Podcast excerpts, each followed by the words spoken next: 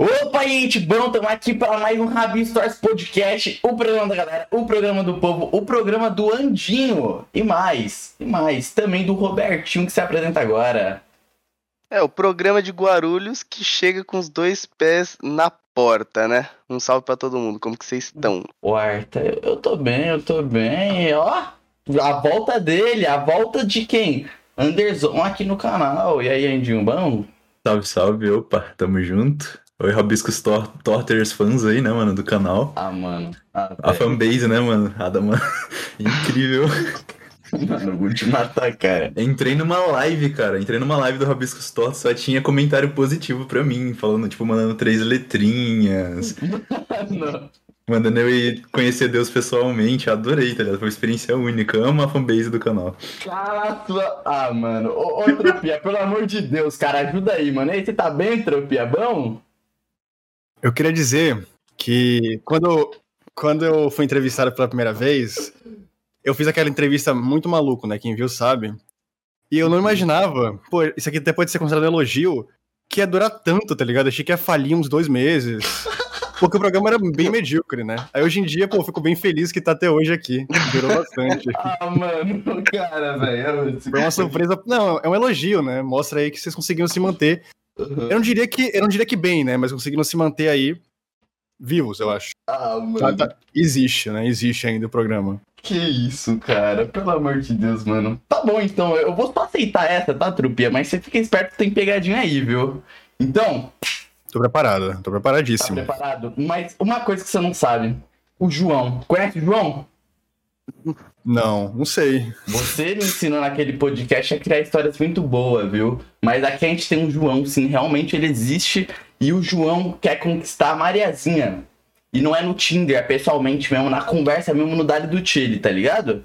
Você tá ligado? E a Maria é muito fã sua, Tropia. Muito fã sua. Muito, muito fã. E para ele conquistar ela, tem que saber sobre o Tropia, né? A trajetória dele, o que ele faz, o conteúdo dele e tal. Aquela perguntinha básica pros leigos, sabe? Quem é a Tropia? Ah, é pra responder? É, é, pra responder. Eu tava viajando na história. Foi pra lá, foi pra cá. Pô, acho que nascido na Bahia, né? No Hospital Portugal, português na real. Puta em 11 de novembro de 2001, às 6 da tarde, 18 e 7. Uhum. Nasce Lucas, né? Lucas Tropia aí. Meu sobrenome não é Tropia, mas acabou virando. Pô, já falei antes, tem que, tem que ir de novo mesmo? Não, tem, tem que de novo, mandar, né? Tem que mandar de novo, tem que mandar de novo. É interessante pra, pra galera que chegou, né? Porque é. o Rabiscos cresceu pra caramba aí desde a última Muito, tava... cresceu muito, né? Cresceu mil inscritos aí, né? Então vamos nessa. Ah... Pô, eu, eu comecei fazendo vídeo aí de, de Enigma, né? Copiando o Selbit na cara dura.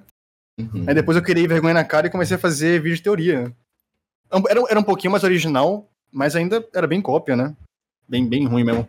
Aí depois eu comecei a fazer vídeo de reflexão, após um vídeo que eu fiz sobre o Pequeno Príncipe, que eu tive a ideia mágica de colocar vídeo sobre o Pequeno Príncipe, aí é, do lado tinha reflexão. Aí criou todo esse, esse mundo da reflexão, né? Que hoje em dia é falecido, ninguém vai fazer reflexão, porque é meio. Pô, vou falar essa palavra aqui um pouco feia, né? Mas é meio cringe, né? Era algo meio feio, assim, de acho que o Andy até concorda comigo que hoje em dia não tem mais cabimento, né? Essa coisa de, ah, esse livro me leva muito como era criança, a vida é muito linda, era uma coisa bem. Eu tenho que admitir que era bem positivista. Era, era algo bem, assim, pró-humano. Era uma uhum. época que a gente. Lembra de um vídeo do Anjo que ele falava sobre escola. Era algo bem assim. Uhum. Uhum. Vamos ajudar os jovens. Aí a gente percebeu que foda-se, né, os jovens. E aí...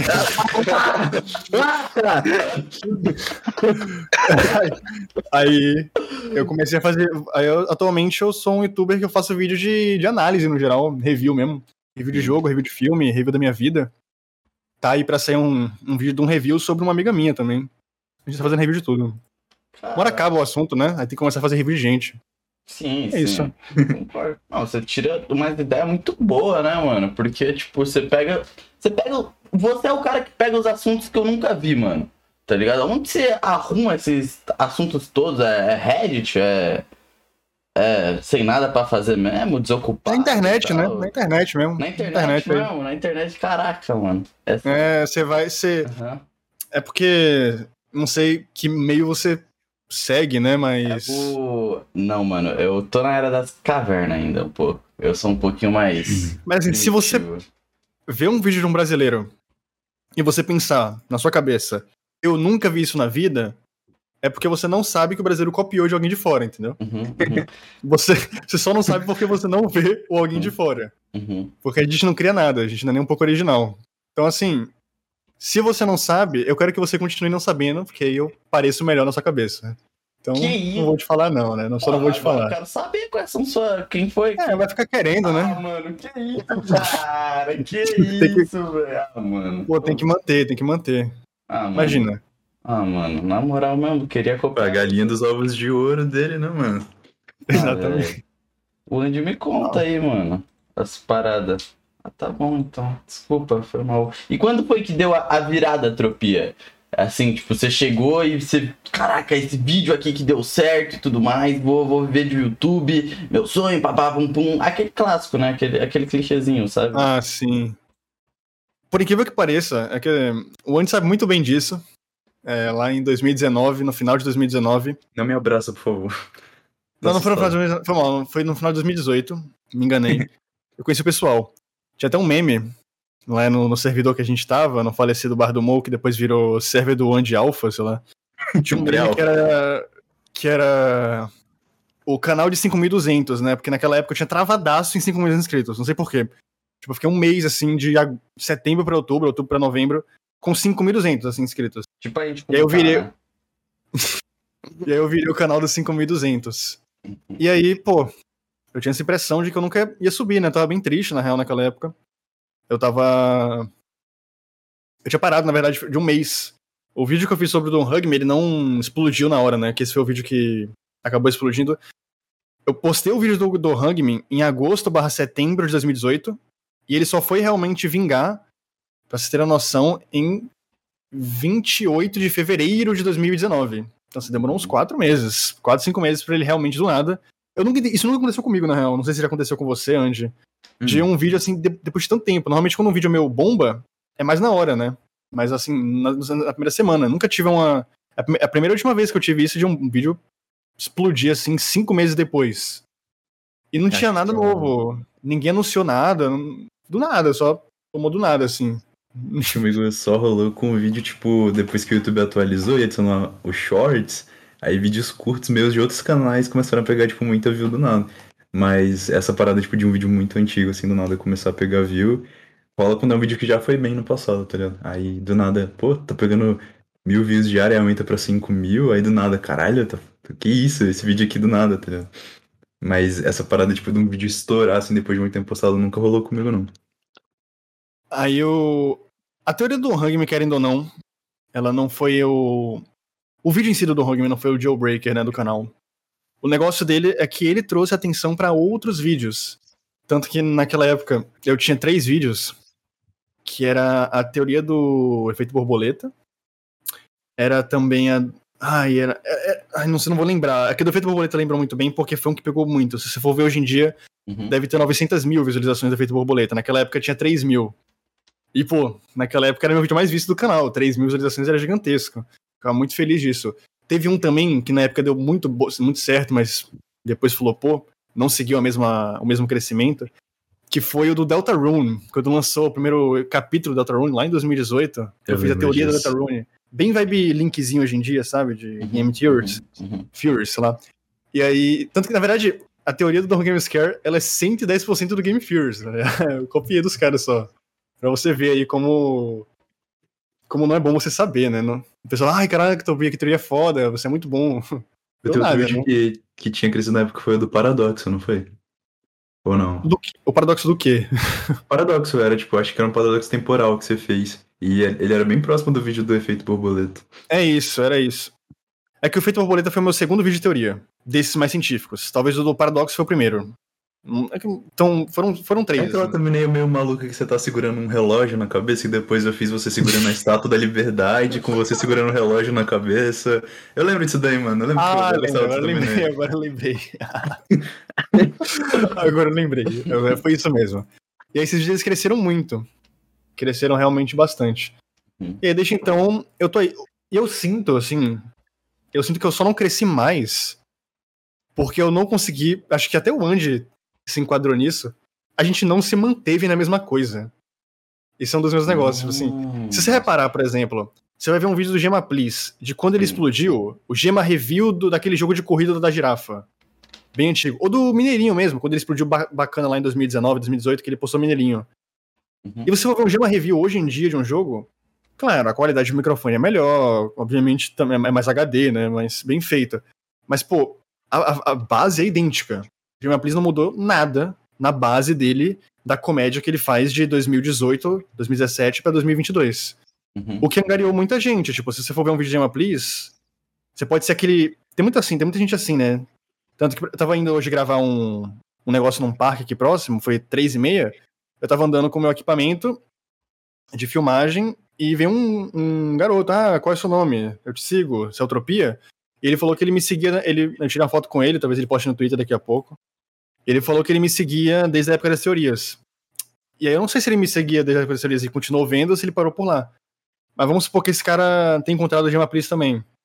Com certeza, se eu falasse assim, pô, vê um vídeo meu hoje em dia, ele acha a mesma graça, ele é curtir da mesma forma, talvez. Porque é a mesma coisa, ele tá acostumado àquilo. É uma coisa que traz o conforto. Então eu sinto que isso de, de, mudar muito o conteúdo foi um problema meu, né? A teoria, depois de reflexão, depois de análise de jogo, nem trazia jogo. Eu fiquei, tipo assim, uns bons anos sem trazer nada de jogo, era só coisa científica e é, reflexão sobre alguma coisa, sobre a vida, sobre colégio, como o Andy mesmo já fez. Uhum. Então eu sinto que isso é um problema. Não gostei. Tipo assim, eu tenho 600 mil, quase 700 mil inscritos, mas tenho certeza que, assim. Boa parte deles vieram assistem, fazer diferença do canal, né? É, atualmente que me assiste é, assim, 300 mil. É o que eu sinto, assim. Uhum. Yeah. A mesma coisa comigo, eu tenho 200 mil inscritos. Ah, eu variei de conteúdo, tipo, umas 5 vezes, vai, no mínimo. Só que essa última fase, ela é completamente diferente de toda, toda outra fase que eu já tive no meu canal, tá ligado? Qualquer coisa que eu já fiz é muito diferente do que eu faço atualmente. Uhum. E aí, essa última mudança que eu fiz, ela foi tão drástica que eu cheguei a perder 40 mil inscritos, tá ligado? Do último ano pra cá. É, eu perdi Mas 40 mil.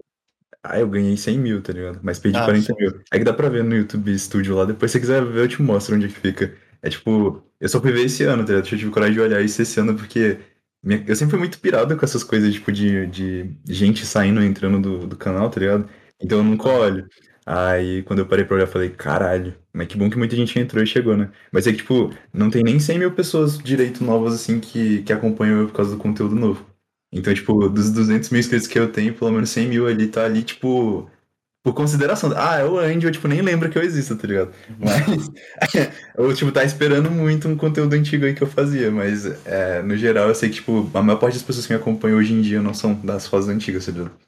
Nossa, mas o Andy da fase antiga pra agora é outra pessoa, mano. Meu Deus do céu, é tipo, você era. Hoje você é totalmente caótico nos seus vídeos, né, velho? Acho que... Pior que o Trupê me conhece há o que, uns, uns quatro anos, Trupê? Três anos? E 2018, eu sempre fui, é, eu sempre fui, tipo, Nossa, bem assim cal, só que eu nunca, nunca fiz vídeo sendo assim, tá ligado? Às vezes a gente perturbava reply, desde que a gente. É, não sei, tipo, sempre foi bastante assim, só que eu nunca demonstrei. Eu tinha aquela pira, acho que você também tinha, Trupê, de ser sério demais no canal. E aí, quando as pessoas iam te conhecer em outras redes sociais, elas queriam, tipo, filosofar sobre a vida. E ela chegava, oi, Tropia, é, você viu uh, isso daqui que saiu? E o que, que você acha sobre a população mundial fazendo tal coisa? E, tipo, você é só, tipo, um adolescente normal vendo a sua vida, tá ligado? E é. as pessoas esperam, tipo, você filosofar com elas. Você, você sofreu bastante com isso, né? Ou não? Eu acho que eu fui mais do que você, né, nesse quesito. Porque você nunca abraçou muito a questão mais da ciência. Você abraçava muito mais a questão da o que o Andy sofreu mais do que eu, isso tenho certeza, uhum. foi no. Ele até fez um vídeo sobre isso, eu lembro. O pessoal ainda na DM dele falando que tava com depressão, tá ligado? Acho que ele sofreu muito com isso. O pessoal tentando se diagnosticar com o Andy, comigo também algumas vezes. Teve aquele vídeo meu que eu fiz lá sobre. É, acho que o título é Você Tá Cansado. Que é um vídeo que pegou bastante visualização. Pegou bastante visualização na época. Nossa, tanta gente que eu recebi, ah, tô com depressão, me ajuda. E no fundo, você não pode. Se querendo ou não, alguém que chega para você e pergunta isso, é uma falta de responsabilidade gigantesca da pessoa de não ter noção de que eu não posso fazer nada, né? Mas você não pode chegar pra você e falar ah, que falta de responsabilidade. Pô, a pessoa tá super depressiva, você não vai chegar aí, cala a boca, tá ligado? Para de falar, para de falar comigo. Então, assim, a gente tem. Eu, infelizmente, adoto a. Adotei ignorar, né? Algumas vezes eu respondo, mas a maioria eu tento ignorar porque. Sei, eu não, não sinto que eu falar vai ajudar alguma coisa. É, o, o mais responsável seria ser só recomendar uma terapia, né? Porque, tipo, pra pessoa chegar ao ponto de mandar uma DM é porque ela tá desesperadamente procurando um refúgio, talvez, né? Não, é porque essas pessoas, elas, tipo, criam uma, uma relação muito legal com o criador de conteúdo que elas gostam. Eu acho isso muito fofo. É, e aí elas se sentem confortáveis pra, tipo, falar coisas que elas não falariam pra outras pessoas, pra aquele criador que ela gosta muito, tá ligado? E aí ela vai lá e abre tua DM e manda, tá ligado? Tipo, é, sei lá, os dias estão sendo difíceis, ou tô meio mal, tá acontecendo tal coisa. E às vezes ela usa como um diário, tá ligado? Isso deve mexer pra caralho, né, na cabeça de vocês. Tipo, porra, mano, tipo, do nada estão de boa e recebe algo mais pesado assim na DM. Nossa, o dia comigo parou, acho que por completo, tá ligado? Hoje em dia chegam na minha DM e mandam um meme, sabe? ou, ou vem um maluco, né? Falar, enfim. Enfim. Isso que eu nunca tive chance de perguntar pro Andy. Tu se sente hum. agora 120% confortável com o que você faz? Você chegou no seu ah. ápice? É o conteúdo que você quer fazer pra sua vida? Ah, você... eu. Então, tipo, eu sinto bastante saudade de fazer vídeo sério, tá ligado? Só que você, assim como eu, sabe que misturar conteúdo no canal é legal quando as pessoas gostam de você, mas no geral, tipo, faz você ter vários públicos diferentes no mesmo canal, tá ligado? Então eu fico uhum. pensando, caralho, é, mudei de conteúdo pra caramba. Acho que assim como você muda também, né? É, só que eu mudei, tipo, de fazer vídeo com roteiro para vídeos completamente sem roteiro, tipo, no, no foda-se ali com o pessoal, tá ligado? E com amigos, uhum. tipo, uma, uma mudança completa. Então, eu ainda sinto saudade de fazer vídeo com roteiro, fazer umas produções mais trabalhadas. Só que nesse canal que eu tô agora, se eu fizer, eu só vou misturar público. Tipo, vai que um vídeo. Normalmente, quando o vídeo é bem, bem trabalhado e a galera dá aquela força divulgando e tal, o vídeo vai bem. E aí chega gente nova e eu não quero mais misturar público, tá ligado? Então, não é uma parada do, que eu tenho interesse em fazer, tipo, voltar a fazer aquele conteúdo sério nesse canal agora. Eu pretendo fazer, tipo, se eu for fazer vídeo naquela vibe antiga, vai ser num canal novo, que eu já tô com algumas ideias em mente, só que eu vou precisar, tipo, de ajuda com o editor no meu canal principal, tá ligado? Senão eu não vou, não vou conseguir fazer, não vou conseguir dar conta de ter dois canais ao mesmo tempo.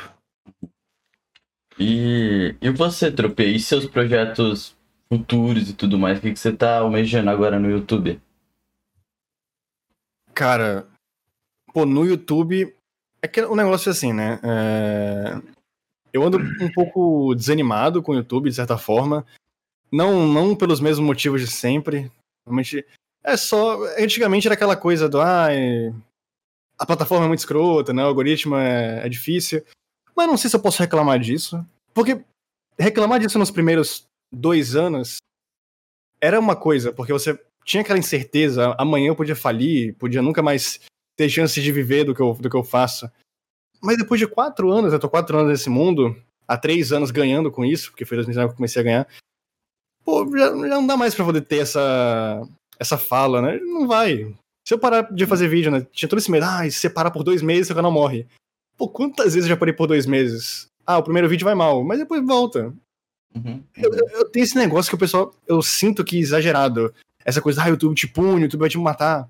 E você vê aqueles canais de Minecraft, por exemplo, acho que o Angel tá muito em contato com isso. Você vê uns canais de Minecraft com 5 milhões de inscritos que pegam 10 mil views. E outros como hum. Fogo Queimado, como Johan, que tem muito menos inscritos e pegam 400 mil views por vídeo. Uhum. E ele fica se perguntando, poxa, então o YouTube é muito punitivo. Não, é que o Wolf é uma merda, tá ligado?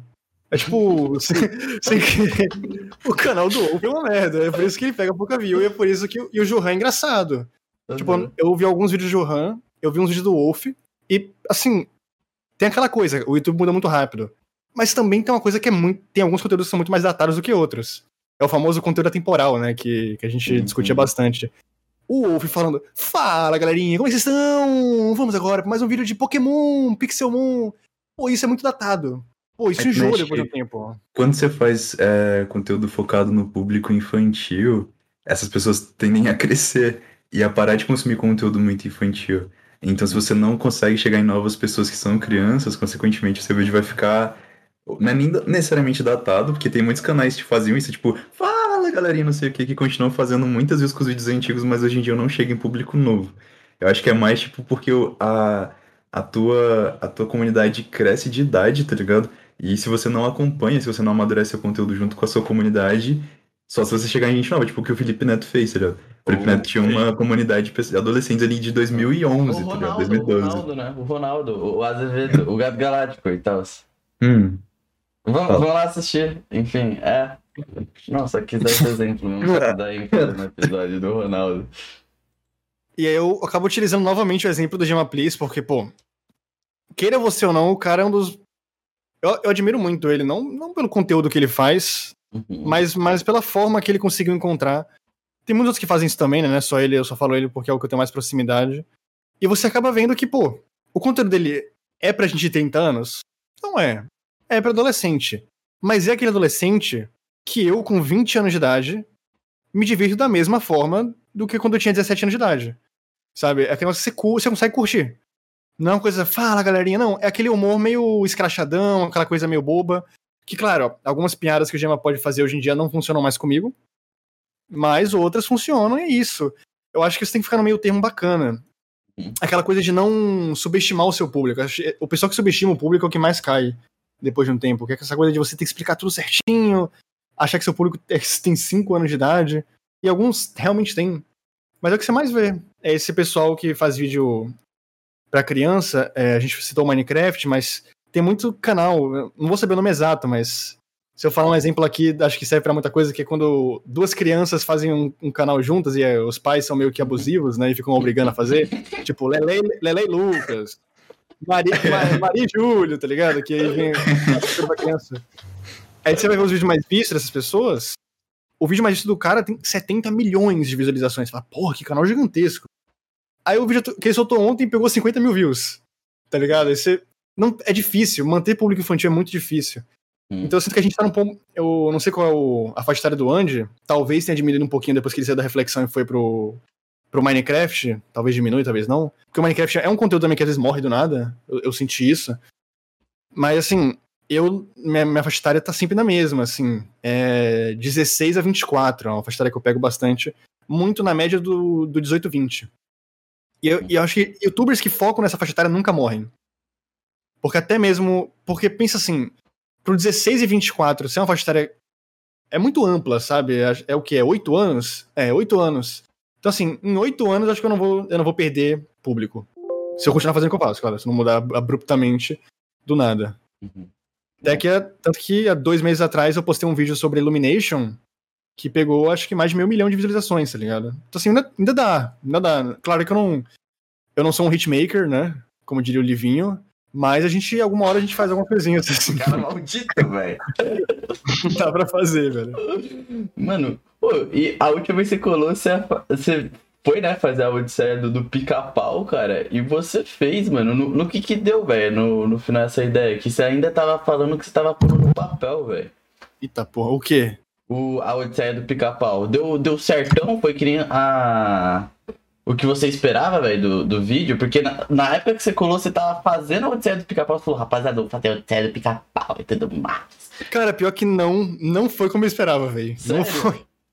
Foi, foi melhor, na real, porque eu achava. É, se vocês forem pesquisar, eu acho que o Andy nem, nem percebe. Tem alguns, alguns vídeos meus que ficam populares e que todo mundo me conhece por causa deles.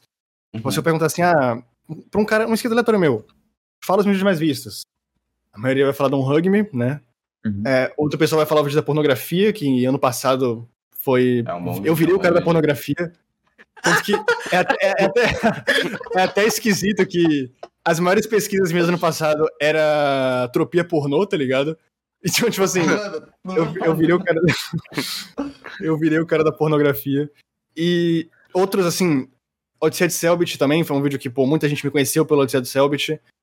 Mas se eu perguntar, pô, você conheceu o Tropia pela Odisseia do Pica-Pau? Ninguém fala isso, tá ligado? Mas aquele vídeo pegou acho que 600 mil, né? Tá quase 700 mil visualizações, quase um milhão. Então, sei lá, foi muito mais. Eu achava que ia pegar 100 mil. Porra, Odisseia do Pica-Pau. E eu não gosto daquele vídeo. Porque depois, é, eu não vou lembrar o nome que falou comigo, mas eu fui.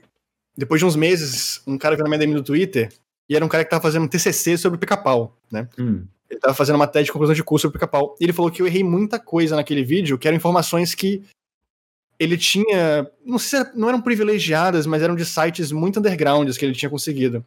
Por exemplo, eu citei lá no vídeo que uh, eles fizeram um jogo sobre. Um jogo de poker, se eu não me engano, não vou lembrar exatamente o jogo que eles. Mas era um jogo de cartas norte-americano. Tava jogando poker. E quando eles apostaram os direitos do. Do desenho, né? Não era do pica-pau, não, era do desenho. Eles apostaram o desenho, os direitos. Uma empresa, um cara de uma empresa, um cara de uma empresa. Uhum. Eu citei isso, né? Claro que citei isso Acho que ele não, ele não percebeu muito bem, mas eu citei isso mais um tom de brincadeira. Eu não acreditava muito. Mas depois ele foi me falar que não, eles não apostaram. Na verdade, eles apostaram só uma quantidade de dinheiro normal. Mas o, o dia do poker serviu para eles discutirem sobre a troca do desenho. Não foi o jogo, mas sim um dia lá eles conversaram. Enfim, enfim. Aí eu, hoje em dia eu não acho que foi muito verídico. Ele até falou que ia fazer um vídeo. Ele, eu, eu pedi para ele me divulgasse, nunca divulgou. Então, se você está escutando esse podcast aqui, é o cara do TCC do Pica-Pau, e você fez um vídeo, você fez um roteiro, pelo menos, queria muito ler. Ele falou que ia fazer uma coisa gigantesca, assim, um vídeo de umas duas horas explicando toda a origem do Pica-Pau. Porra. Carai. Mas assim, o meu vídeo não é, não é um vídeo errado, né? Não é um vídeo que tem coisa errada. Só que tem muita coisa que podia. Sabe, sabe aquele vídeo que podia ser nota 10, mas é nota 7? Uhum. Aí você termina e fala, porra, podia ter sido melhor. Dava, dava pra ter feito. Se eu não tivesse tanta pressa. Que o YouTube é muito isso, né? Você tem essa pressa. Ai, meu Deus, se eu atrasar quatro dias, fudeu, eu tenho que postar, tenho que postar. Hoje em dia eu me desapeguei um pouco disso. Por exemplo, atualmente meu grande projeto é um vídeo sobre Pokémon GO, né? O nome do vídeo vai ser Pokémon GO 2022. É em grande referência ao ah, vídeo do Celtic. 2016? do Minecraft 2016. Que é meio que mostrando como tá a situação do jogo em 2022, atualmente. Só que o do Selbit teve um tom mais fatalista, né? O do Selbit teve aquele tom mais de crítica o meu não, o meu vai ser um tom mais positivo, mais para cima, mais, mais feliz. Uhum. Não vou falar, tipo assim, ah, a gente fazendo merda. O Trupi, depois você postou a Odisseia do Pica-Pau, você postou outro vídeo, que acho que esse você não dava talvez nenhuma foda, não achava que ia chegar muito longe, mas chegou mais longe que a Odisseia do Pica-Pau. Tipo, um vídeo depois, que foi das Backrooms. Você foi, tipo assim, acho que um dos primeiros caras que eu vi falando sobre Backrooms. Eu acho que esse vídeo na época não deve ter, tipo, ido uau, mas depois ele cresceu bastante. Você esperava Foi exatamente coisa isso. Backrooms, ou não? Foi exatamente isso. Eu postei o do Backrooms porque um cara. Eu tenho hum. essa coisa, tipo assim. Eu, te, eu tento aceitar muita gente que manda mensagem para mim no Twitter, porque esses caras criam os melhores vídeos. Tanto que assim, o vídeo do Horror Game Scare, que foi o que fez o meu, eu, eu virar utopia de verdade, aqui, foi um cara, eu lembro o nome dele até hoje, o nome dele é Fokishi. Ele até se tornou depois um cara um pouco chato, porque ele ficava me, me cobrando amizade, porque tinha, ele tinha me feito quem eu sou, né? Uhum. Mas enfim, é, o Fokishi, ele chegou pra mim na DM no Twitter e falou: pô, mano, tem essa série aqui. Eu já, eu, eu já tinha visto a Don't Hug Me, se eu não me engano, por causa que o Selbit e o Felps, ele tinha um canal chamado Reagindo. Assistindo. Vocês lembram sim, disso? Assistindo, foi, foi mal. que eu conheci também, mano. Aí eles estavam assistindo, eles assistindo, eles assistiram lá em 2018, bem antes de eu fazer o vídeo, né, que eu fiz. Eles assistiram lá no início de 2018, final de 2017, toda a série do Me. Então eu já sabia, já tinha visto, mas eu não queria fazer um vídeo, não era, meu canal não era de teoria na época na época que o Fokish falou, o Onde vai lembrar, eu fazia vídeo assim, os top 5 jogos da Steam, tá ligado? Eu fazia, eu fazia vídeo mais sobre games. Magic Pudding. É, Magic Pudding. Isso mesmo. As minhas maiores inspirações naquela época era Jake Pudding, Selbit e o Iliox. Uhum, né? Uhum. Esses três eram. Até porque o Iliox, pô, foi um grande mentor para mim no início. Acho que muito, pouca gente sabe. Mas o Iliox e o Logout que hoje em dia nem faz mais vídeo, eu acho. O Logout fazia. Você lembra, Andy? O Logout da... é o triângulo, né? É, o triângulo, que fazia Toon Vlog na época que explodiu o Toon Vlog. Uhum. O Logout cresceu muito nessa época que explodiu o Toon Vlog. Ele tá no vazio cósmico ainda, né? Vazio ah, ele faz, ele faz podcast, né? Ele, ele, ele, ficou mais no podcast mesmo. Uhum. Aí ele parou de fazer animação. Enfim, é, nessa época eu não fazia teoria, mas aí o Fokish chegou lá e falou: Pô, eu vi o seu vídeo da não sei se foi do Data Rune, foi um vídeo de teoria que eu fiz, totalmente fora do comum. E ele teve essa ideia, pô, já que você tá fazendo isso, faz uma análise total da série Don't Hug Me. Eu, eu tava muito descredibilizado, muito, não é descredibilizado, tava com pouca visão do YouTube. Eu tinha parado por um mês, porque os meus vídeos era muito complicado fazer crescer. Acho que o Andy nunca teve que fazer isso, mas eu acabei tendo que fazer por uma época. que era mandar na DM do Discord. Muita gente me conhece pelas DMs do Discord, que eu mandava um. É, acho que virou até meme na época, que era da coxinha. Ah, se você ver meu vídeo, estou uma coxinha. Uma coisa totalmente infantil na época. Mas eu queria muito, né? Eu ficava divulgando. Galera, vê meu vídeo. E aí minha meta era sempre pegar 100 views. Né? Essa era a minha meta principal, assim. Eu preciso pegar 100 views em um vídeo. E aí chegou um tempo que cresceu, né? Não foi mais 100 views. E naquela época eu tava um pouco mal porque meus vídeos pegavam mil views. E de um tempo pra cá começou a pegar tipo 600. E pô, hoje em dia mil views assim não é porra nenhuma, né? Mas na época eu ficava, ah, eu tô falindo, né? Acabou pra mim já. E aí eu, aí eu parei por um mês. E aí quando eu, eu fiquei um mês só fazendo esse vídeo do Hug Me. Esse vídeo é. hoje em dia, se você for ver, ele é bem ruim. Tipo assim, não, não na teoria, né? Porque a teoria também não é minha, é do, é do Game Theory lá, mas a edição, a minha voz, o microfone, eu gravava com um fone de ouvido de um celular, tá ligado? É horrível. Uhum. Então, a qualidade técnica daquele vídeo é horrível. Mas eu demorei duas semanas para editar aquilo. Eu editaria o que eu fiz ali em quatro dias, hoje em dia. Mas demorei duas semanas. Meu workflow era péssimo naquela época. Então, eu tenho tudo a dar para esse tipo de pessoa. E aí o do Backrooms também foi outra pessoa que me incentivou a fazer o do Backrooms. Não dava nada pra Backrooms, não sabia que porra era Backrooms, tá ligado? E aí eu vi, ah, pô, era, um, era uma coisa meio SCP, da comunidade criando. Eu achei muito divertido. Aí eu falei, pô, é um vídeo fácil, sabe? Antes. Porque o Backrooms, ele, ele hypou mesmo, ele ficou mainstream quando aquele moleque de 17 anos fez aquele vídeo, né? Footage no, back, no Backrooms. Ah, o que, que era. Pixels, ou não? não? Era um, disseram que foi um garoto de 17 anos, eu não sei. Foi aquele vídeo que pegou, tipo, 40 milhões de views. É, o que era realmente. Pixels. É um AG dele. O canal dele é, é muito bom. Ele... É o AG do Kenny é Pixels.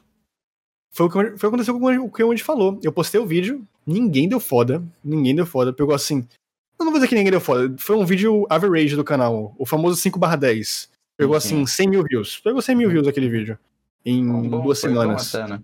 Foi bom, né? é, é, o comum, né? Atualmente meu comum assim, é 150, 160. Naquela época era 100 só. Uhum. Aí eu falei, bom, bom, ok. Vamos pro próximo. E aí, depois de um tempo, eu comecei a ver uns vídeos soltando no YouTube. Três Paris reagindo ao vídeo do Background Utopia. Pô, que foda, aí, isso é pô, é legal. Aí, pô, a atriz reagiu. Eu achei que foi só algo, tipo... Sabe quando você... Uhum. Ah, é, aquela coisa do resgate pontos do canal, reage esse vídeo, aí pronto. Aí depois eu vi que o Luba também reagiu, na época ah, que o Luba nem postava né, esse negócio, esses vídeos no canal dele, de lives, né? Ele reagiu. Eu falei, pô, tem muita gente reagindo, né? Aí eu fui ver, e pô, o vídeo tava com 380 mil views, e tava com 120 na semana passada. Aí eu falei, caralho, subiu muito. E hoje em dia, como onde falou, nem vi, né? Mas onde falou aí ter mais de 600 mil, né? Tá gigantesco esse vídeo aí. Uhum. Justamente por conta disso, porque eu fui um dos primeiros. Aí depois o pessoal começou a falar. Eu vi, eu vi, acho que foi um vídeo do Juan que eu vi. Ele também falou do Backgrounds. Muita gente falou do Backgrounds depois. Uhum. Então foi um. É, é a, famosa, a famosa trend que eu fiz sem querer, né? Eu comecei um negócio. Uhum. Muito como aquela trend, não sei se você vai lembrar, Andy, que a Reply entrou nessa trend. Não é trend, né? Porra, trend é sacanagem, mas foi outra coisa que eu, eu criei que muita gente começou a fazer e deu certo que foi quando eu lancei um vídeo em 2019, 2020, 2020, que foi o Lo-Fi de 3 mil horas. Ah, eu lembro quando você teve a ideia em call. A gente tava em call, tava descendo no Reddit e alguém fez uma soma lá do. Não sei, só sei que você viu uma notícia do. Do. A notícia no Reddit tava que a live parou, tá ligado? Por causa de algum problema do YouTube, o copyright, não Sim. sei. E aí ficou, tipo, o vídeo com 13 mil horas lá, todo mundo, caralho, que gigantesco. Aí fizeram os cálculos lá, você falou, ah, Pô, que assunto bosta, mas. E se eu fizesse um vídeo sobre isso daqui? Aí você ficou perguntando pra gente falar, ah, se seria legal. Aí você falou, nossa, se o título fosse o Lo-Fi que durou 13 mil horas, não sei o que, ia ser muito chamativo, muito legal. Não necessariamente chamativo, mas tipo, um puta título bom, tá ligado? Aí você falou, fez o vídeo todo em cima do título, não sei. Aí você soltou e o vídeo, nossa, foi absurdo aquele vídeo, cara. Eu lembro que. Nunca vou esquecer disso. O vídeo em duas horas, Acho que foi o Andy que me falou isso. Em duas uhum. horas o vídeo tinha pegado 50 mil views. E para mim, naquela época, em duas horas o vídeo pegar 50 mil pessoas era imaginável. Porque eu tinha, eu tinha um ideal, assim. O meu vídeo mais visto de todos em pouco tempo foi um vídeo chamado. Naquela época, né? Foi um vídeo chamado O Ano que as Pessoas Desistiram de Ser Felizes. Que foi quando eu conto como a indústria cinematográfica, lá pelo, pelo, pelos anos 80, 90, começou a mudar o jeito de fazer filmes. E começaram a fazer filmes muito mais intimistas, como Matrix, como o show de Truman mesmo. esses filmes mais intimistas que mostram um pouco mais da realidade humana. E aí eu falei como que foi a década que o pessoal desistiu de ser feliz. E naquele vídeo pegou 150 mil views em um dia. E naquela época, pô, isso era gigantesco pra mim porque eu tinha 200 mil pessoas. E aí esse vídeo do Lo-Fi veio pra dar um tiro na porta, assim, e ser um dos maiores de todos. Eu fiquei muito feliz. E foi aí que eu percebi que botar número no título dá muita, chama muita atenção. Eu parei de fazer isso, mas faça teste, tá ligado? Teve um canal gringo que eu acho que foi o. Ah, esqueci o nome dele agora. Ele é um canal bem grande que. Ele até postou um vídeo recentemente de jogando GeoGuess com o melhor cara do mundo do GeoGuess. Que aí ele fez um, ele fez um teste. Hum. Bem aqueles testes que a gente fazia do gato radioativo, lembra? Aqueles, eu lembro. aqueles testes esquisitos. Uhum. Ele, fe, ele fez um teste que era assim: será que os, as views que eu tenho são sorte ou eu sou bom mesmo? Ele queria, ter, ele queria tirar essa, essa certeza.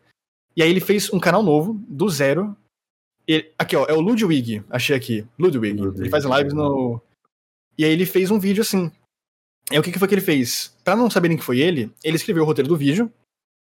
E, e ele fez edição, se eu não me engano. Mas ele chamou alguém do Fiverr, que aqui no Brasil é 20 pila, né? Tem essa coisa, pra narrar o vídeo dele. Aí beleza, não seria ele falando. Ele criou um canal novo, com outra voz, fazendo um. E era, era algum título bem, numer, bem numérico mesmo. Era algo assim. O cara. O cara que ganhou um. É, sei lá, um milhão de reais em 10 dias. Era algo assim, era algo bem, era algo bem chamativo. Tinha a ver com dinheiro, números. E aí, pô, esse vídeo, se você for ver hoje em dia, é, tem um milhão de views. 1.1 milhão de views. E era, foi o primeiro vídeo e o único vídeo daquele canal. Ele postou uma vez só. Ele fez um bom trabalho de tags, um bom trabalho de título, ele não divulgou em nada, e o vídeo sozinho pegou um milhão de views. Caralho. Então, é, então assim, é como. Foi um experimento muito bacana de mostrar de como você consegue. Se você quiser, você consegue fazer vídeos muito chamativos. Uhum. E eu vi essa média que botar número vale muito a pena. Claro que eu só boto número se realmente vale a pena botar número, não ficar botando número de graça. E até hoje não valeu a pena botar outro vídeo com número. Porque número tem muito difícil você não associar número com dinheiro. Essa do, do Lo-Fi foi uma das poucas vezes que eu consegui fazer isso, porque era a ver com hora, né? Mas raramente, se eu ver número, vai ter dinheiro envolvido. E aí eu não consigo. Outra coisa que tem a ver com número também, que tá rolando hum. agora mesmo. Aquele canal que tá fazendo. É, vivendo com um centavo nos Estados Unidos. Que ele faz dia 1, dia 2, dia 3, dia 4. E, pô, todo vídeo dele pega 20 milhões de views. O MrBeast lançou um vídeo ficando 30 dias sem comer. Na qual ele também pelo que falou, ele ficou até o dia 19 sem comer naquele vídeo, depois vai passar o resto. Então, assim, número vale muito. Se você, se você tem um vídeo. É... Então, assim, Andy, por exemplo. O Andy percebeu isso naquele vídeo da. Da anarquia. Sete anarquia. Dias anarquia. Sete dias chama atenção. 100 dias de Minecraft. Número chama atenção, sabe? Uhum. 100 dias de Minecraft, 7 dias de anarquia. O pessoal. Se você fala, se o dia daquele vídeo fosse criei uma anarquia no Minecraft, é uma coisa criei sete dias de anarquia. O cara fala, caralho, sete uhum. dias? Sete dias são 150 horas. 150 horas são, acho que 5 mil, 56 mil minutos. É muito tempo, sabe? Aí o cara fala, nossa, eu quero ver isso. Porque quando dura muito tempo, você quer ver, você quer ter, você quer saber como o cara conseguiu. Ah, fiquei usando VR por muito tempo. Fiquei usando VR por um mês. Nossa, você quer fazer um vídeo desse, cara? Eu pensei nisso, cara. É, é chamativo, é chamativo. Uhum. Se você uhum. falar, fiquei usando VR por um dia, é uma coisa. Fiquei usando VR por 24 horas, Mano, chamativo. É outra história, é outra história. É outra história. Exatamente, velho. 500 mil é uma coisa, meio milhão, cara, meio milhão, que você já pensa no milhão. Uhum. Então, assim, o número é muito chamativo. Sempre que você puder ter um título de número, é chamativo. Por isso que eu acho que deu muito certo o Lo-Fi de 3 mil horas naquela época. O que tá falando mesmo? Só foi, né? Do nada, Love Death Memories. Foi muito longe. É, tá falando sei, sobre os, os vídeos. Os vídeos do seu canal que foi quem construiu sua imagem de acerto na internet, tá ligado? Uhum, uhum. Por exemplo, esse do Backrooms que o Andy citou, por exemplo, também não construiu nada na minha imagem. Sei lá. Foi, foi muito mais forte o, o assunto do que eu falando sobre o assunto. Eu sinto isso. Mas claro que a gente não recusa, né? O vídeo, o vídeo me fez crescer bem. Uhum, total. Mano, o, o, Tropia, agora eu quero puxar outras coisas, porque assim, pra dar o contexto pro Andy, Andy, no podcast que o Tropia foi, eu não entendia tudo, o que ele falava era verdade ou não, tá ligado? Porque, hum. enfim, ele tava sendo, sei lá, mano, louco, né? Eu é, hoje eu tô mais sério. É, se você soltou, assim, você soltou em um momento do podcast que você queria fazer um stand-up. Ah. Eu gostaria de saber se isso é verdade mesmo, cara, porque você falou num tom muito, tipo, inacreditável, tá ligado? Então, é. Assim, acho que a vontade sempre teve. Uhum. E porque eu gosto muito de, de comédia. Acho comédia uma coisa muito legal. E a comédia nonsense que a gente tem atualmente, eu sinto tá um pouco defasada. E naquela época eu gostava muito, eu via muito stand-up naquela época.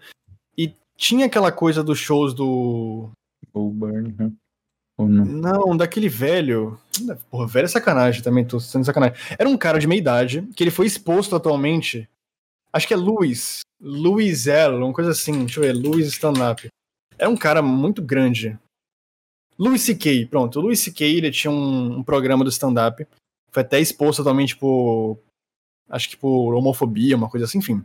Não é o caso. O cara era muito bom. E ele fazia essa coisa do cotidiano que tem muito no Brasil.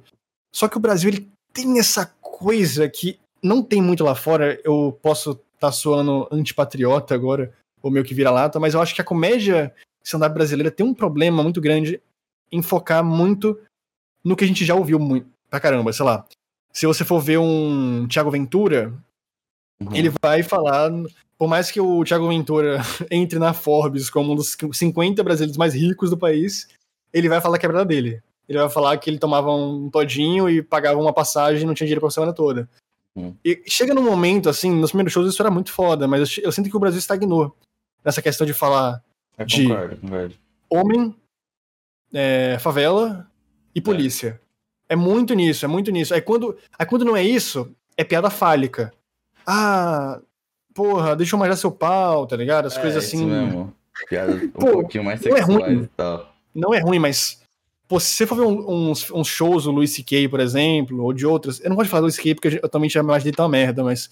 De outras, uhum. assim, se você for ver, uhum. tem uma questão muito mais é, sentimental.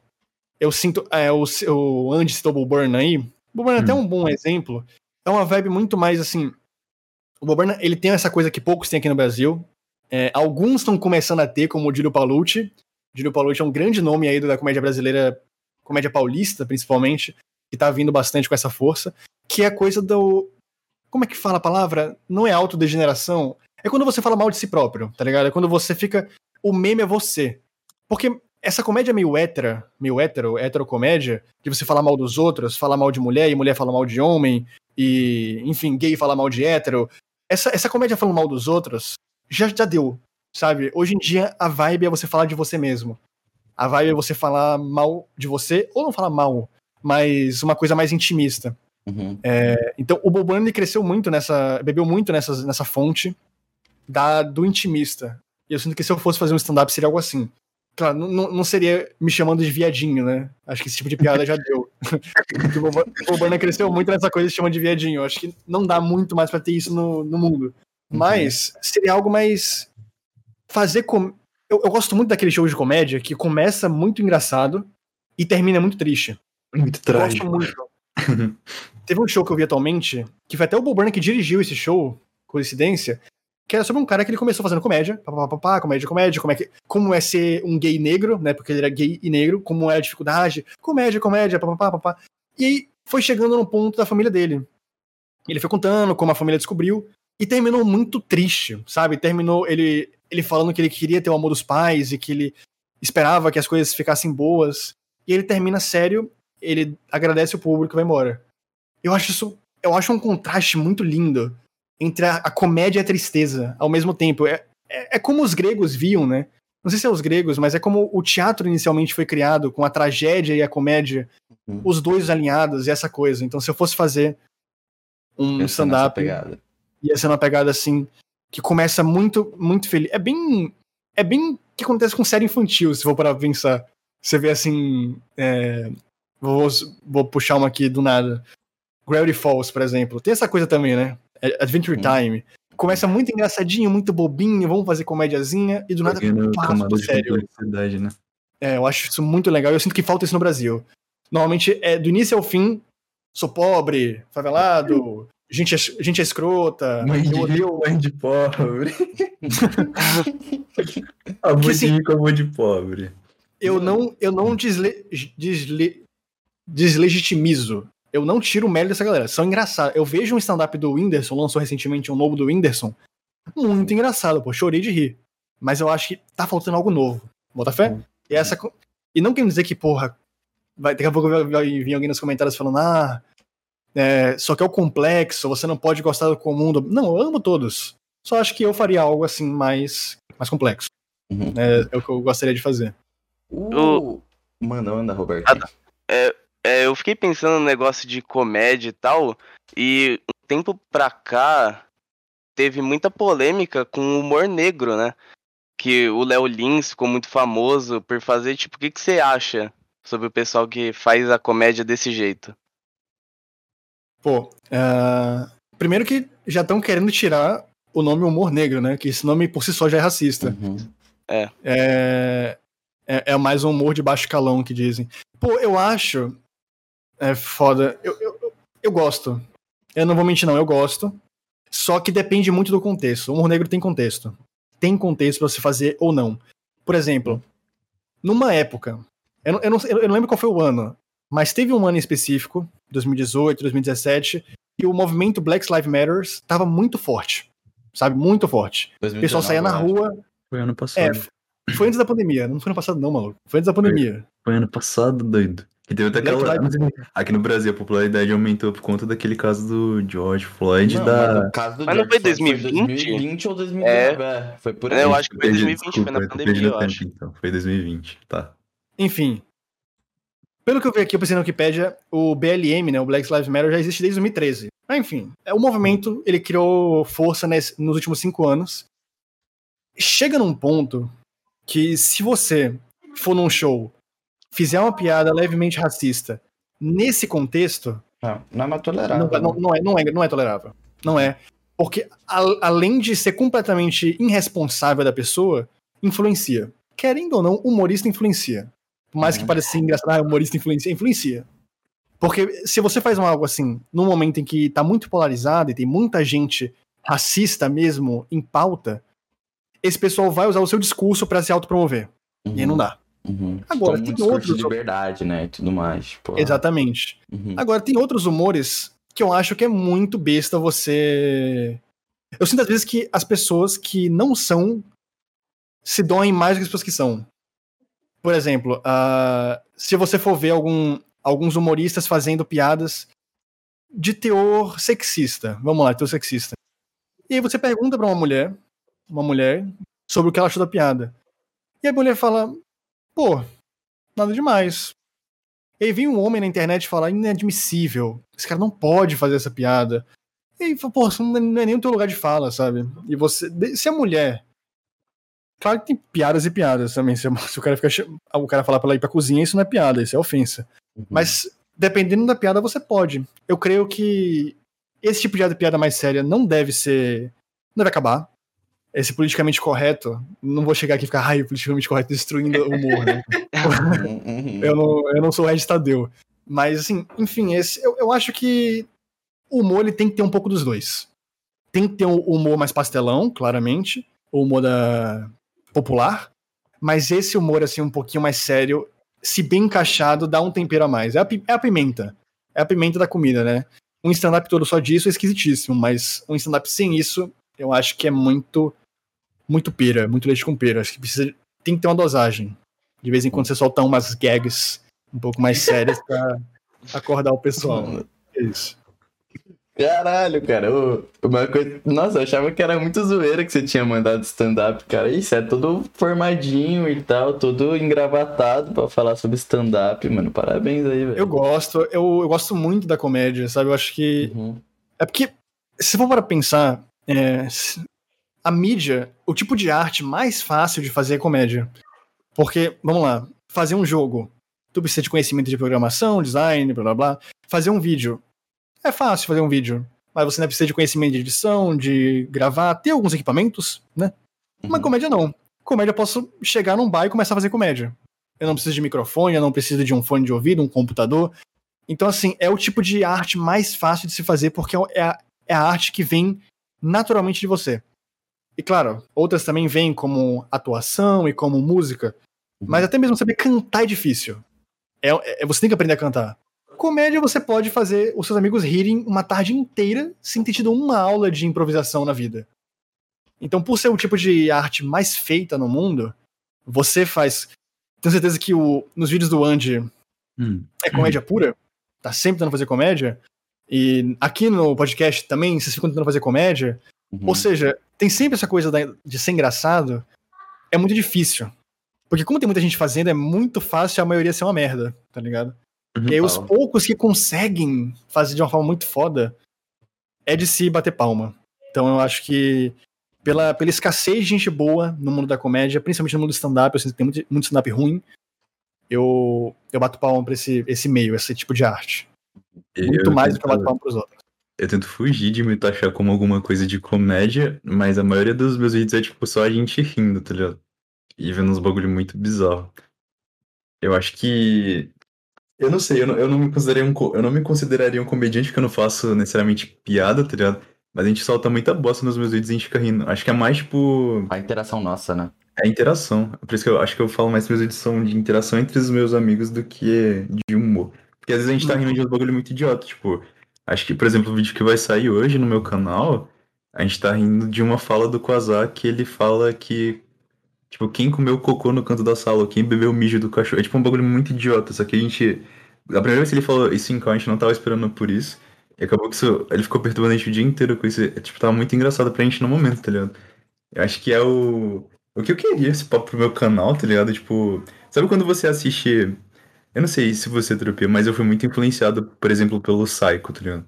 Muito, uhum. muito, muito. Eu gostava muito do Psycho quando quando, sei lá, muito tempo atrás, quando eu assistia. Quando eu era mais novo, eu assistia bastante assim YouTube. Eu também, também, pra caralho. E tem uns vídeos que eu vou lá até hoje pra ver. Sabe aquele vídeo, tipo assim, eu acho que vídeos complexos e bem trabalhados são muito legais. E os vídeos, tipo, mais descartáveis, eles. que tem prazo de validade e tal, a gente não consegue voltar. Tipo, um vídeo sobre uma notícia, um vídeo sobre um tema específico que tá datado, você não vai voltar pra ver. Mas esses vídeos que, tipo, envolvem pessoas, sei lá, sorrindo ou vendo alguma coisa, é, acho que você pode assistir em qualquer momento que, dependendo do tema, vai ser legal. Eu acho que o Psycho, ele criou alguns vídeos, assim, tão icônicos para mim, e acho que pra boa parte dos meus amigos também, que acho que é o, é o, que eu queria, tá ligado? Eu queria criar isso, eu queria, tipo, daqui uns três anos, voltar nesses vídeos, porque, tipo, é uma parada que, eu, eu acho que eu comecei isso contigo mesmo, Tropia. É, hoje em dia eu volto, tipo, nos meus vídeos de três anos atrás, e eu não consigo assistir dois minutos do vídeo, tá ligado? Porque por mais que fosse mais trabalhado, mais complexo e tal, eu acho alguns vídeos muito vergonhosos. Eu acho que eu não mostrava tanto da minha personalidade, então eu forçava muito, muitas coisas. E principal, é... eu não gosto, tá ligado? Tipo, acho, acho zoado. E eu quero que esses vídeos que eu tô fazendo hoje, daqui a três anos, quando eu assista, eu reúno o pessoal pra ver. A gente fala, caralho, eu nem lembrava que a gente falou essas coisas e, tipo, essa porra tá muito engraçada, tá ligado? Acho que era isso que eu queria. Então acho que eu não me taxaria como um humor, como um canal de. Mas acho que as pessoas veem dessa forma, né? Tipo, ah lá, eu vou assistir o vídeo do Andy pra tirar umas risadinhas, entendeu? Mas o humorista é, de, é, é, um, é um peso muito forte, entendeu? Uhum. Então, sei lá, quando o cara ele, ele, ele abertamente fala, eu sou humorista, eu automaticamente fico julgando tudo que ele faz, porque se ele não for engraçado, eu vou, eu vou falar, ah, humorista, né? Beleza, pode pá. É verdade, tem muito sapira, eu faço isso também, mano. Eu, tipo, eu, eu cobrei, é, né? Tipo, eu passei por isso também de, tipo, tinha uma época que eu assistia muito stand-up e eu cansei porque realmente caía nessa mesmice. E quando o Rafinha Bastos falou que ia pra gringa, né? E tal. Estudar e tal, fazer humor, não sei o que. Nem dava foda pro Rafinha Bastos no stand-up, eu curtia mais ele no YouTube mesmo, né? Na época do Ilha e tudo mais, Ilha curtia ele lá. E aí, depois que ele foi lá pra gringa e tudo mais, eu, eu passei a ver alguns, mesmo não manjando porra nenhuma, e eu saí mais, tipo, odiando, porque eu passei aquela cobrança, tá ligado? Tipo, caraca, eu vou. Por mais que eu achei ele um, um comediante bem competente, né? Ele tá, tipo, anos aí fazendo e tal, eu acho que assim eu só não tava com cabeça, né? Eu tava com cabeça, não era pra sentir o humor, mas sim pra, tipo, criticar o cara, tá ligado? Então, tipo, é, é essa pira mesmo que você disse. Tem muito essa cultura, não tem, tipo, em, não é nem em teatro, não sei onde é que essa galera se apresenta, mas, tipo, da, da plateia que vai consumir. Tipo, não tinha aquela pira de jogar tomate antigamente? Hoje em dia, obviamente, acho que não deve rolar isso, tá ligado? Show de, de da galera jogando tomate. Mas, seria... mas tipo, é, acho que é algo que a galera, tipo, ia muito na hora de ou você me faz rir, ou você vai levar tomate, a gente, você vai ser zoado, tá ligado? Acho que o pessoal hoje em dia tem mais senso e não faz isso. Ou deve ter em algum local do mundo ainda, mas. É, cara, é um peso gigantesco vocês consideram um humorista, tá ligado? Eu lembro que um cara, tipo, o Noah que ia fazer um vídeo sobre isso, que é o stand-up perdido do Selbit. Puta Alguém sabe disso daí ou não? Eu não sei, eu não sei. O Selbit fez um stand-up, cara, e não tem um registro desse stand-up na, na, Terra, tá ligado? Não tem uma opção nem com uma foto, assim, sobre o stand-up do Selbit. É uma coisa que eu gostaria... Porque ele divulgou, tem vídeos dele divulgando ainda, tá ligado? E ac aconteceu, só que, sei lá, é, é não se tem registro, tá ligado? E o Noah vai investigar isso daí, só que ele tá com uma preguiça de ir atrás dessa porra. Meu Deus, eu tô eu pensei, tipo, por um... Deve ter sido perfeito o show, né? Eu pensei, o Noah só não posta vídeo porque ele tem preguiça de fazer tudo, né? Não, ele tá, ele já tá com seis vídeos acumulados já. Ele vai soltar tudo a partir do dia 17, se eu não me engano. Aí, ó, tá divulga porque. E tombala, viu os vídeos, hein? Cuidado. Mas tudo assim, tudo junto não, né? Não, não, não. Ele vai passando uma a cada duas semanas, se eu não me engano. Pô, duas, duas, semanas virou o tempo máximo, assim, né? Antigamente era só uma semana, mas hoje em dia dá pra você viver com duas semanas. Acho que se você dá tem pra... um público e você é consolidado, sim, mas você tá começando, acho difícil. É, então... Real, acho, acho então fala pro Noah não, não fazer isso, né? Ah, mas, é, tipo, é, acho que é uma parada... A gente montou uma panela legal de retrodivulgação, tá ligado? Tipo, se meu vídeo tá indo mal, ah, tem o Juan e a Di, por exemplo, pra divulgar pra recuperar um pouco, tá ligado? Uhum. Ah, se. Aí o Johan, pô, quando o Johan divulga, é muita gente que vai, tá ligado? Então, tipo, a gente uhum. tem uma comunidade que se ajuda. E principalmente os pequenininhos, tá ligado? Né? Vai dar uma aí, tipo, É, se, sei lá, se o. Aí, tipo, o Noah, ele tem os planos malignos dele, né? Tipo, ele quer gravar um vídeo com a Jay uh, sobre Scott Pilgrim, porque ele vai fazer um vídeo sobre Scott Pilgrim. Se os dois vídeos saírem juntos, a Jay já dá uma puta divulgada nele, tá ligado?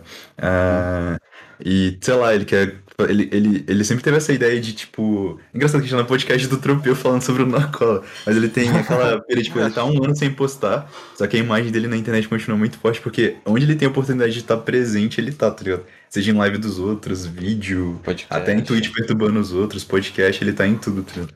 Ele tem uma visão muito legal de. Twitch é o que ele mais tá, né? É uma visão legal de Pô, aquela foto dele correu o mundo, né? É. Foi até agenda aqui na vista. Aquela foto é muito forte. Aquela foto é gigantesca. Mano, meu Deus, cara. Bizarra aquela foto, mano. Mano, gente. Hum. Vocês permite a gente. Querem falar alguma coisa? A gente pode ir pro Perguntinhas Tortas. Bora perguntinhas, vamos lá, só. Perguntinha, perguntinha, perguntinha, a gente quer falar alguma coisa, que eu sempre ficar depois, ah, eu queria ter falado isso. Não, eu, eu tenho assim, algum, algum, algumas questões, tipo, por exemplo. Ah, uma vai, vai, quero falar. Tropi, é, você sempre teve uma, uma visão, acho que desde que. Quando eu te conheci. É, como eu te conheci antes, não existia ainda, mas você desenvolveu uma imagem, acho que desde muito novo na internet, de intelectual. Um cara intelectual. E eu lembro que quando eu parei de fazer vídeo, tipo, nesse pique que envolvia reflexão e os caralho, e, sei lá, parti pra fazer vídeo de opinião e depois parei e fui fazer outra coisa totalmente diferente, eu comecei a, a, a desbravar o mundo em relação a conhecer outros criadores de conteúdo. Aí todo mundo que me conhecia falava, nossa, eu achava que você era mó, tipo, intelectual. O Arthur usava pseudo-intelectual como eu. Falava, nossa, eu achava que você era mó intelectual, você é mó divertido e tal. Então, tipo, eu acho que muita gente se de mim, que já não era tão grande como você, definitivamente não, nunca fui, tá ligado?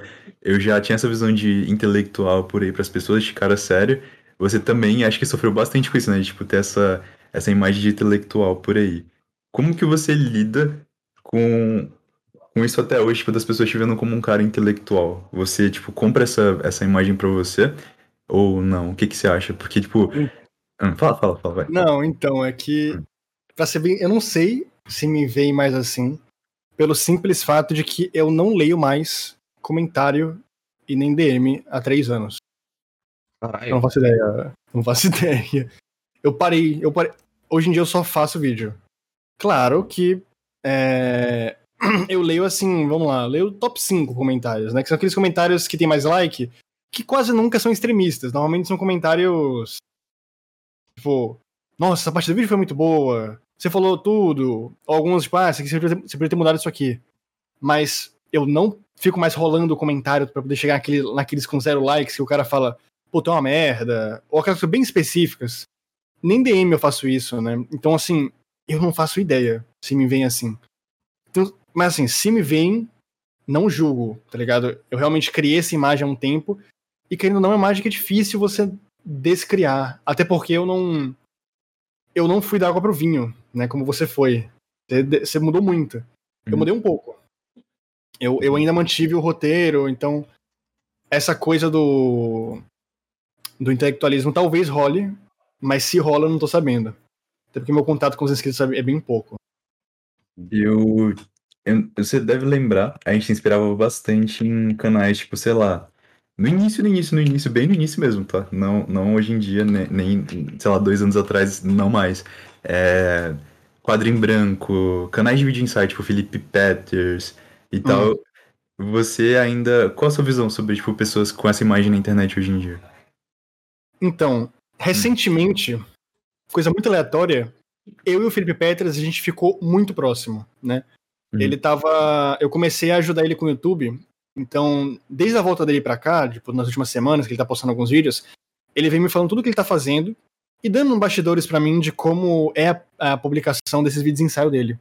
E, cara, se você for dar uma olhada no Felipe Peters, que eu tinha a visão de ser o cara mais egocêntrico do mundo, o cara mais escroto do mundo, hum. e como eu tenho a visão dele agora, né, após conhecer ele de verdade, não conhecer totalmente, mas ver os vídeos dele, eu acho que essa galera não faz isso porque eles amam mesmo, sabe? Eu sentia que tinha uma coisa de um capricho, de forçar a intelectualidade.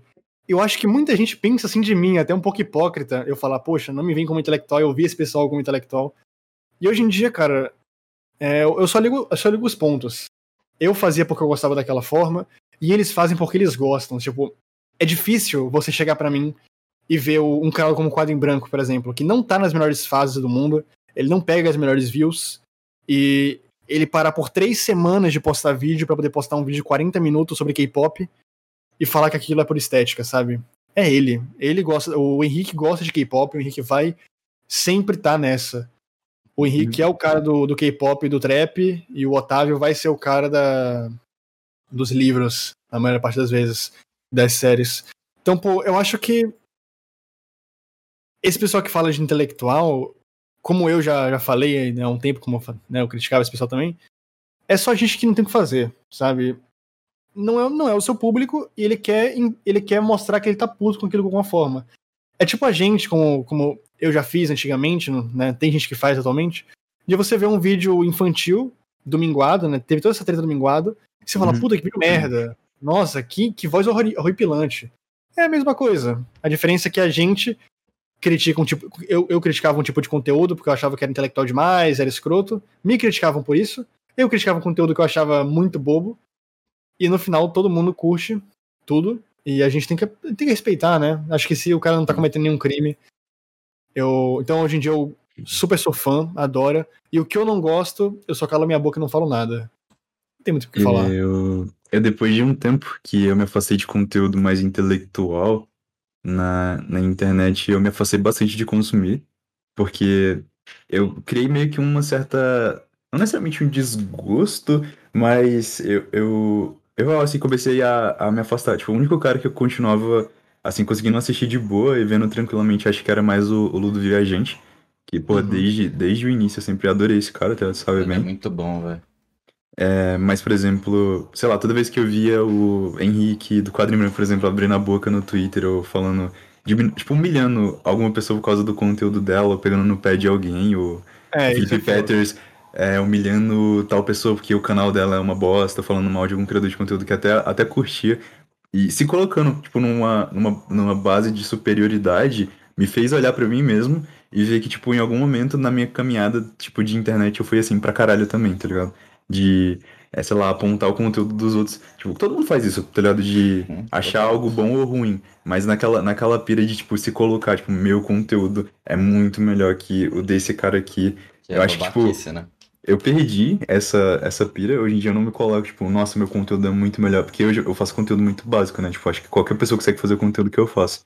Então acho que eu ganhei bastante humildade, mas sempre, tipo, uma, uma coisa que eu criei na minha cabeça é que quanto mais intelectual o cara é na internet, mais as pessoas inflam o ego dele. Tipo, de falar, esse cara pode falar isso porque ele faz um, uma parada melhor que todo mundo.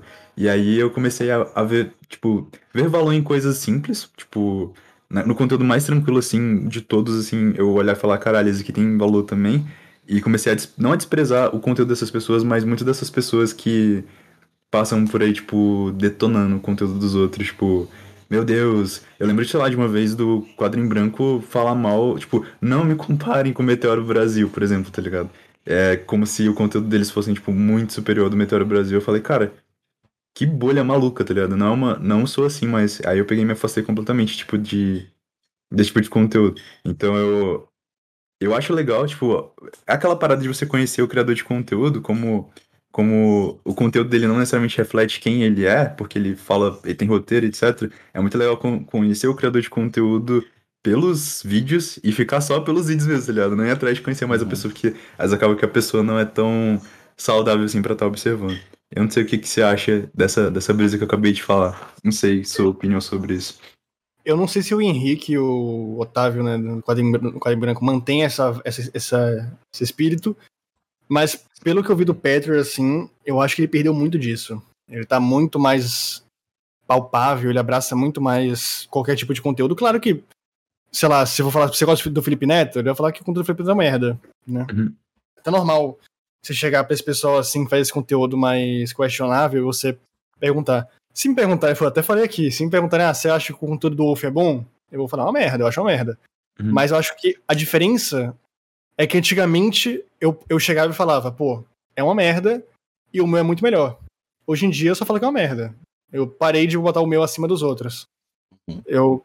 Claro que inconscientemente, se eu faço algo e acho dele uma merda, eu acho que o que eu faço tá mais certo. Obviamente não faz sentido eu tá fazendo algo que eu acho pior do que o do cara. Mas é, vem tem, tem muito aquela coisa do você sentir e do você externalizar. Você pode ter uma opinião muito escrota, mas você tem que ter a responsabilidade de saber. Porra, sei lá, vamos supor que o cara é homofóbico. Não tô dizendo que o cara ser homofóbico e não falar que é homofóbico tá certo, não. Mas vamos supor, o cara tem uma opinião, uma opinião homofóbica. Se ele ter a, a ideia, ele conseguir ter a noção de falar, porra, se eu falar isso aqui, eu vou ofender muita gente. Vou, vou calar minha boca. Não vou falar nada porque eu não quero. Até mesmo aqueles pensamentos mais egoístas, tipo, pô, não quero falar nada porque a dor de cabeça. Não quero ter dor de cabeça de ficar lidando com esse, esse tipo de gente. Uhum. Só esse tipo de pensamento já é muito mais maduro do que você falar. Ah, porra, vou ficar criticando o cara no Twitter, vou ficar humilhando ele. E isso pra uma coisa super errada como homofobia. Agora imagina isso pra um, pra um, um criador de conteúdo que você não gosta. Pô, só desse pessoal ter parado, não sei se é isso, não sei se todo mundo parou. Mas eu não vejo mais, talvez porque eu não, não siga mais. Eu já fui criticado por esse pessoal no Twitter, então meio que acho que eu tomei soft block de alguns até. Então eu, não, eu realmente não sei se eles continuam, mas se eles não continuam, se eles pararam com isso e se eles aceitaram que, ok, é, por mais que eu pense que o meu conteúdo é superior do que o cara, eu não vou falar porque não faz sentido, já é uma puta evolução. Né? Eu já acho que é muito melhor. Algo maduro, tem... né? É que você não tem como forçar o cara a parar de pensar nisso. Tipo, para de pensar nisso. Não, você tem como forçar o cara a mandar ele calar a boca. Tipo, você tem esse pensamento de merda? Ok. Só não fala pra gente. Só não externaliza. Você pode continuar tendo. Hum. É difícil mudar a cabeça de alguma pessoa. Rolou Mas, uma... Ah, fala. Pode falar, pode falar. É que rolou uma parada recente no Twitter, foi aquelas tier list de, de youtubers. Não sei se você chegou a ver. E aí, tipo, do A ao F. E eu pensei, hum, olha que maneiro, tô fazendo tier list sobre pessoas. Só que aí eu pensei, cara, eu não quero essa tier list, porque se eu tiver em alguma delas e alguém me colocar no F, eu vou, vou ficar muito mal, tá ligado? Aí eu pensei, puta, então acho que eu não vou fazer uma tier list dessa também, porque se eu colocar alguém no F, se essa pessoa ver, se ela não tiver maturidade emocional ali para lidar com críticas na internet, ela vai ficar mal, tá ligado? Aí eu comecei a pensar, um, esse pai acho que eu, eu tenho melhorado talvez em alguns aspectos. Tem outras coisas que, tipo, não dá pra mim, eu não consigo engolir. Por exemplo, essa semana rolou mortes, né? Tipo, rolou pessoas que eu gosto é, morrendo. E ah, isso me afetou bastante. Tipo, você sabe de quem eu tô falando? Não preciso falar o nome também, mas, tipo, a pessoa não, morreu. É, eu fiquei muito abalado com essa porra, porque, né, tipo, pô, um dos, um dos arautos aí, tipo, do, de, que fez eu mudar de. que fez eu adentrar na comunidade de Minecraft, por exemplo, morreu. Eu fiquei ah. abalado com isso. Eu não era, tipo, o cara que eu mais gostava dessa comunidade, mas, tipo, era um dos que representava muito para mim, tá ligado? E aí eu vi, tipo, um monte de criador de conteúdo brasileiro em cima da morte desse cara de forma muito bizarra. Hum. Aí o primeiro que eu vi, tipo, foi até, até, até que leve, tá ligado? Foi tipo uma pseudo-homenagem, o cara traduziu o vídeo do, do, do, do, cara, né, que morreu pra, pra português, falando dele. Aí o segundo já foi um bagulho bizarro, que foi aquele, aquele lá, né, o famoso sol. Esse daí eu não tive nem coragem de comentar nada nas redes sociais, porque acho que hoje em dia já é, uma, já é uma dor de cabeça que eu não me meto mais. Mas, tipo, eu não, é, um, é o tipo de coisa que, sei lá, se eu ver eu ainda fico muito puto. É, acho que eu, eu parei muito de brigar em rede social, tem mais de um ano, eu acho, que eu nunca mais discuti com ninguém. Mas nesse caso eu fiquei muito emocionado, assim, de. Emocionado que eu falo nem de chorar, mas emocionado de puto, tá ligado? De ir lá e querer. Caralho, por que vocês estão fazendo isso, tá ligado? Mas eu, eu parei com isso também, eu não sei. Você ainda se mete muito em briga em rede social ou nem? É isso. Assim como eu parei de ler comentário de inscrito, eu parei de meter em tudo. O, o Matheus 505 lá, ele, ele, né? Não sei se você viu, mas ele provavelmente vai fazer um vídeo sobre isso. Assim como uhum. ele fez sobre o Z, na época que você também fez sobre o Z. Uhum. E eu não sei se isso é bom ou não. Não me não cheguei a falar isso pra ele porque é, a vida dele é dele, ele faz o que ele quiser. Mas eu acho que essa coisa de você ficar comprando briga para você só é dá canseira. É, então. É, é, por mais que. Porque assim, vamos lá. O Matheus não vai conseguir mudar a opinião de ninguém, muito menos do, do Uncle. É, o cara vai continuar fazendo a mesma coisa que sempre fez. O Matheus vai ser hateado pela, pela pequena fanbase do cara. Isso vai, sabe, aconteceu algo parecido, não sei se vocês repararam. Teve uma treta, por exemplo, entre o Wagner Tomazoni com a Comentando Suave. Uhum. A Suavemente Comentado, né? Sim, comentando. eu vi, eu vi. E, pô, o primeiro vídeo foi uma treta normal. Começou, um criticou, outro respondeu. Aí o outro respondeu de novo. Aí o outro respondeu mais uma vez. E aí já foi pra, tipo, cinco vídeos, tá ligado? Nessa treta. E aí chega um momento que dá uma fadiga. Claro, eu, eles estavam. Eles devem estar brigando depois. até hoje, mas. É, eu não vi mais depois. Porra, pra mim eu não tenho mais saco, eu não tenho, eu não tenho psicológico para ficar. E aí o Wagner Tomazoni fazia uma live. Aí a Suavemente ia lá e criticava ele na live. E eu nem sei quem é que tem mais chance de estar tá certa. Eu creio que seja suavemente porque ela bate mais bem na cabeça do que o Wagner. O Wagner é maluco. Então creio que ela esteja mais certa nessa brincadeira toda. Mas chega no momento que a razão morre, tá ligado? Quando uhum. é só dois malucos tretando por três semanas é, seguidas. Essa briga ainda não acabou, né? É, lá, chega no... Tipo... Eu, eu sou, gosto é muito, isso. muito, muito, muito da Yasmin, tá ligado? Tipo, eu, é uma das, das criadoras de conteúdo que eu acho mais absurdas, tipo assim, de, da mina que saiu do zero ao 100 muito rápido. Eu acho ela muito foda. Eu acho ela muito, também, acho que coerente com algumas visões dela. Tem uma galera que odeia ela na internet. Uh, e nessa treta toda, eu acho que se, se fosse eu no lugar dela, eu não teria me envolvido de brigar com um cara como o Wagner, tá ligado? Porque é, esse tipo de. Sabe aquela parada de briga na internet não leva a lugar nenhum? Sim. Eles, eles tipo. A, a única coisa que a, a Yas acabou fazendo, tipo. Ela mostrou pra, pequena, pra, pra uma pequena parte de pessoas que não gostam do Wagner o quanto ele. O quanto é, pra ela ele não é legal. E, mas pro Wagner ele ganhou um monte de gente que odeia a Yas como público pra ele, entendeu? E, e ele só ganhou com isso, eu acho, sabe? Tipo, ele só ganhou visibilidade.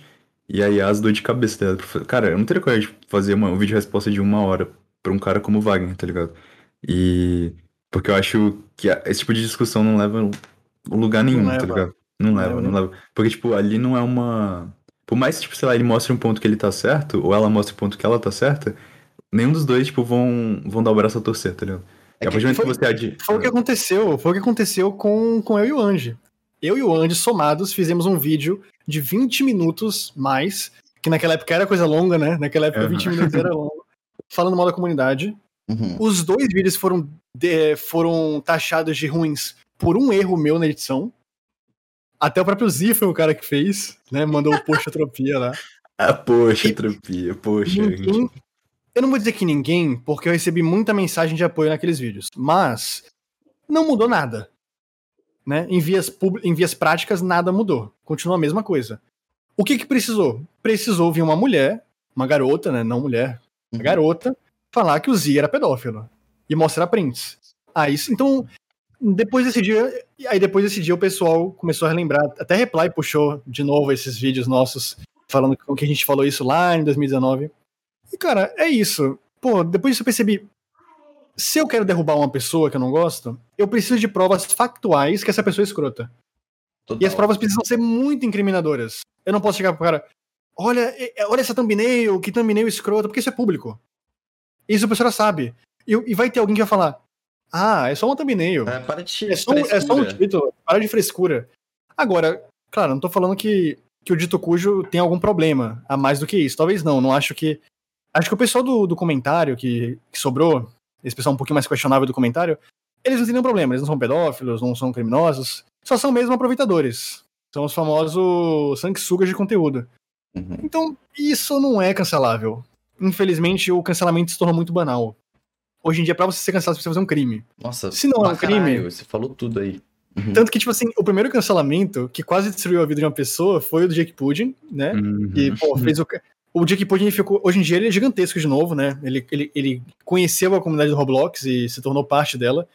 Mas eu lembro, o Jake Pudding, ele ficou por uns 5 a 6 meses estagnado. Ele ganhava 5 mil inscritos, perdia 5 mil inscritos. Uhum. Ele, ele, ficou com 200 mil. Ele ficou com 290 mil inscritos por uns 5 meses. Então, assim, isso tudo, ele quase. Ele perdeu ele só não perdeu o patrocinador porque ele não tinha o que perder, né? Já o Júlio Cossiero, ele perdeu o patrocinador, né? Por causa daquela piada que ele fez.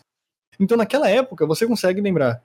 O Júlio Cossielo, por uma piada é, totalmente escrota que ele fez, que eu até hoje eu creio que ele não foi racista de propósito, obviamente. Eu acho que ele fez uma piada só de mau gosto.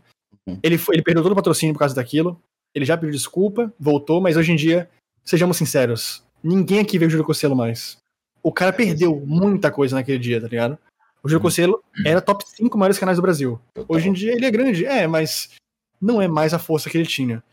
O Jake Pudding, pô, mal falado na comunidade inteira por meio ano. Por causa de que? Era um crime? Não, ele era tóxico. Isso é crime? Não. Ele, ele tinha problema era um na adolescente de 19 anos, tá ligado? E o pior é que eu, aí eu, naquela época eu também fui, fui bem babaca, porque eu tinha a mesma idade que ele. Engraçado, eu nasci no mesmo dia que o Jake, a gente tem literalmente a mesma idade. E na época eu fiquei, tipo, eu nunca faria algo assim, tá ligado? É, e, e eu vejo que, tipo, porra, é, depois fiz 20 anos de idade e eu já vacilei muito, pô, vacilei pra caralho, sei lá, com a Reply já, vacilei bastante, acho que, assim como, pô, vacilei muito com a Reply, esses dias a gente resolveu, um tempo atrás a gente resolveu que a gente tava meio afastado um do outro, e, tipo, eu já fui bastante escroto em vários aspectos, tá ligado? E é óbvio, porque, tipo, 19 anos de idade você não é um adulto, mas você também não é uma criança. Você é um jovem adulto ali, um adolescente jovem adulto, tá ligado? Mas é, ainda tá é, se descobrindo, né? Tem ainda mais. É, tipo, e, sei lá, quando eu fiz 20 anos de idade e depois eu fiz 21, e eu vi que eu ainda era mais imaturo em vários aspectos, eu falei, caralho, mano, quem diabo sou eu pra me achar o, o maduro com, com essa idade, tá ligado? E aí eu falei, puta. Tem muito que desconstruir essa imagem do jovem adulto como. É porque tem muita essa coisa, né? Você bate o ponto, parece que você bateu o ponto de 18 anos e você virou um adulto. Você vira o adulto. Tá é, 11h59, 17 anos, é uma criança, assim, responsável pra caramba. Meia-noite, 18 anos, o cara já tá CLT, trabalhando. Não. Vamos pras perguntas agora, né? Vamos pras perguntas todas.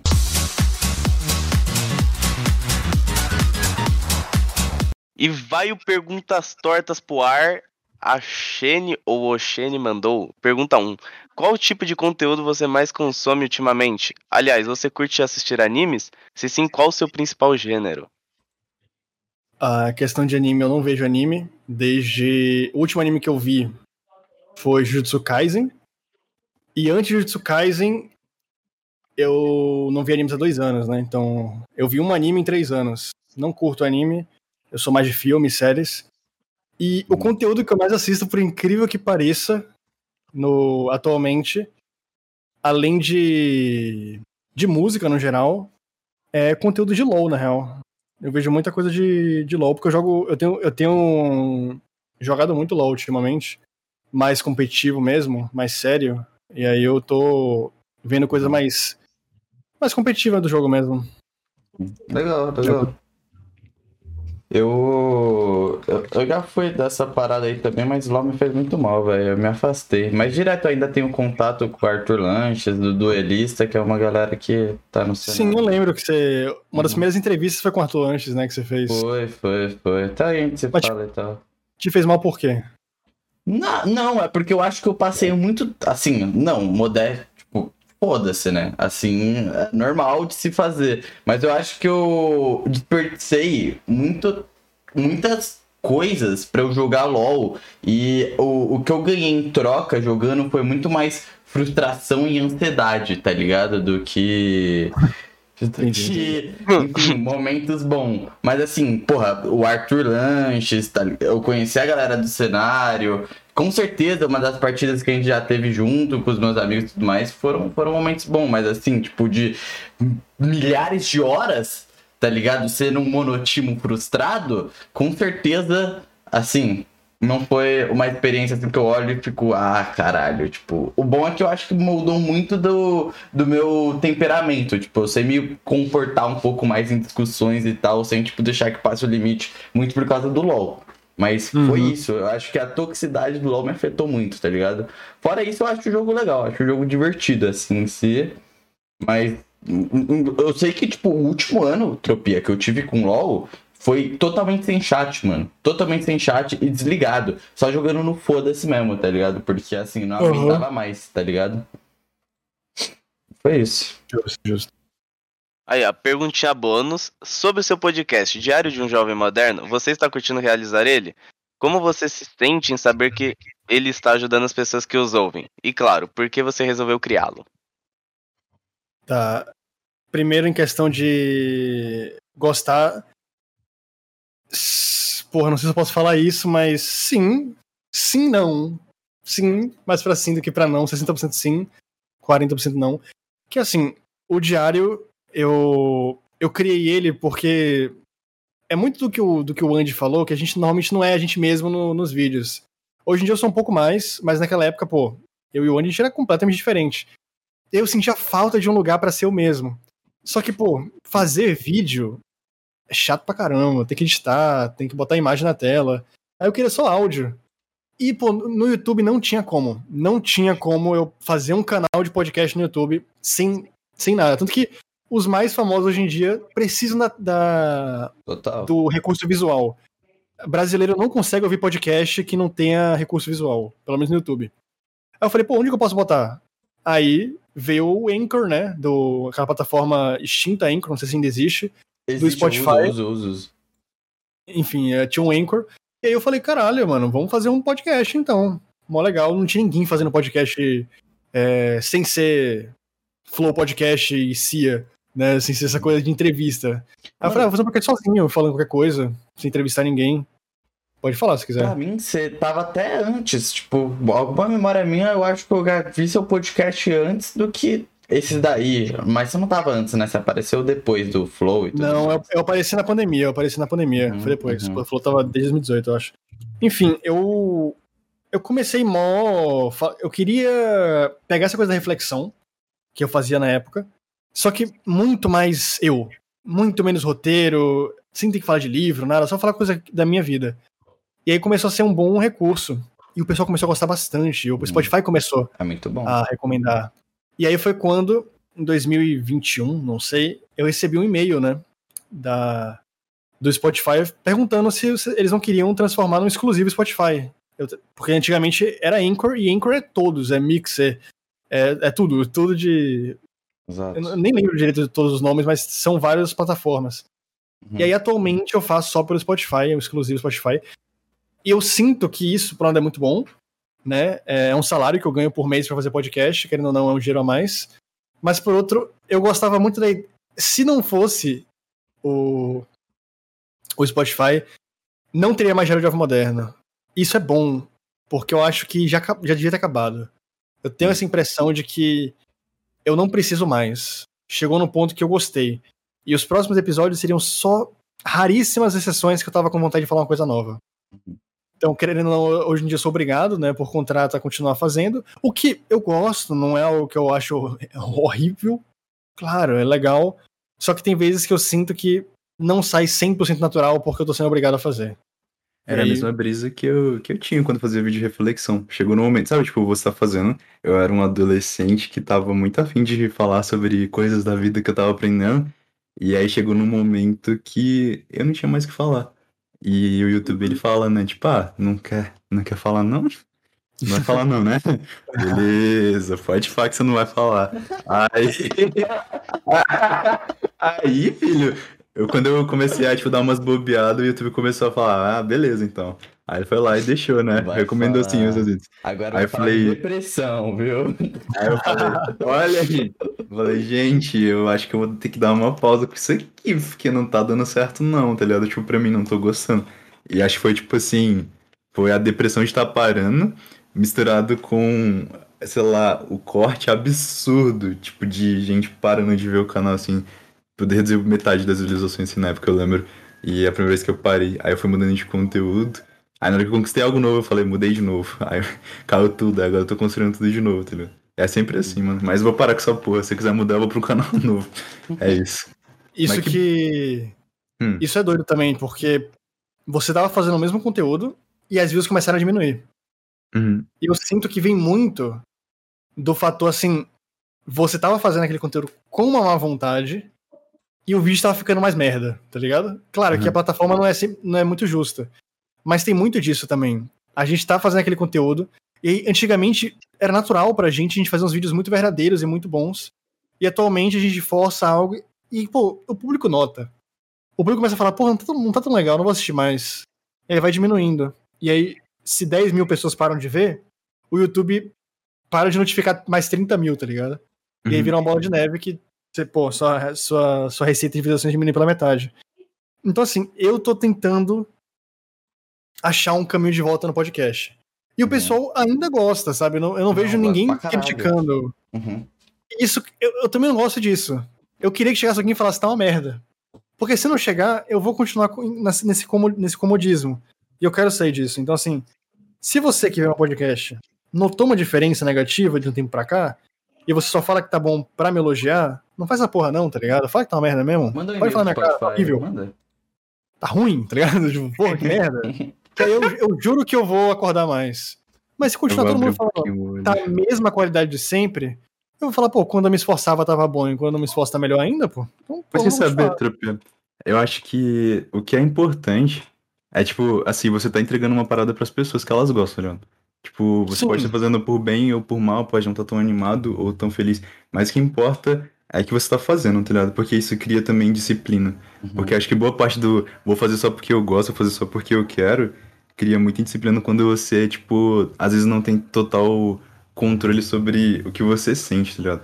Então quando você cria disciplina e cria na sua cabeça, tipo, uma, uma rotina, uma dinâmica de fazer as coisas, que você vai fazendo, tipo, no melhor workflow que você pode, tipo, da melhor forma, não na melhor forma possível, mas, tipo, da forma mais saudável para você, porque é o que você consegue fazer, é, passa um tempo, tipo, você começou a desgostar de fazer o Diário do Jovem Moderno, um pouquinho ali. Só que passa dois meses, aí você vem aquele ânimo de novo, tá ligado? Do nada, só porque você voltou, voltou na brisa de novo de fazer, tá ligado? Então, uhum. tipo, se você tivesse parado, teria prejudicado todo o projeto do Diário do Jovem Moderno. Dois meses depois você ia voltar.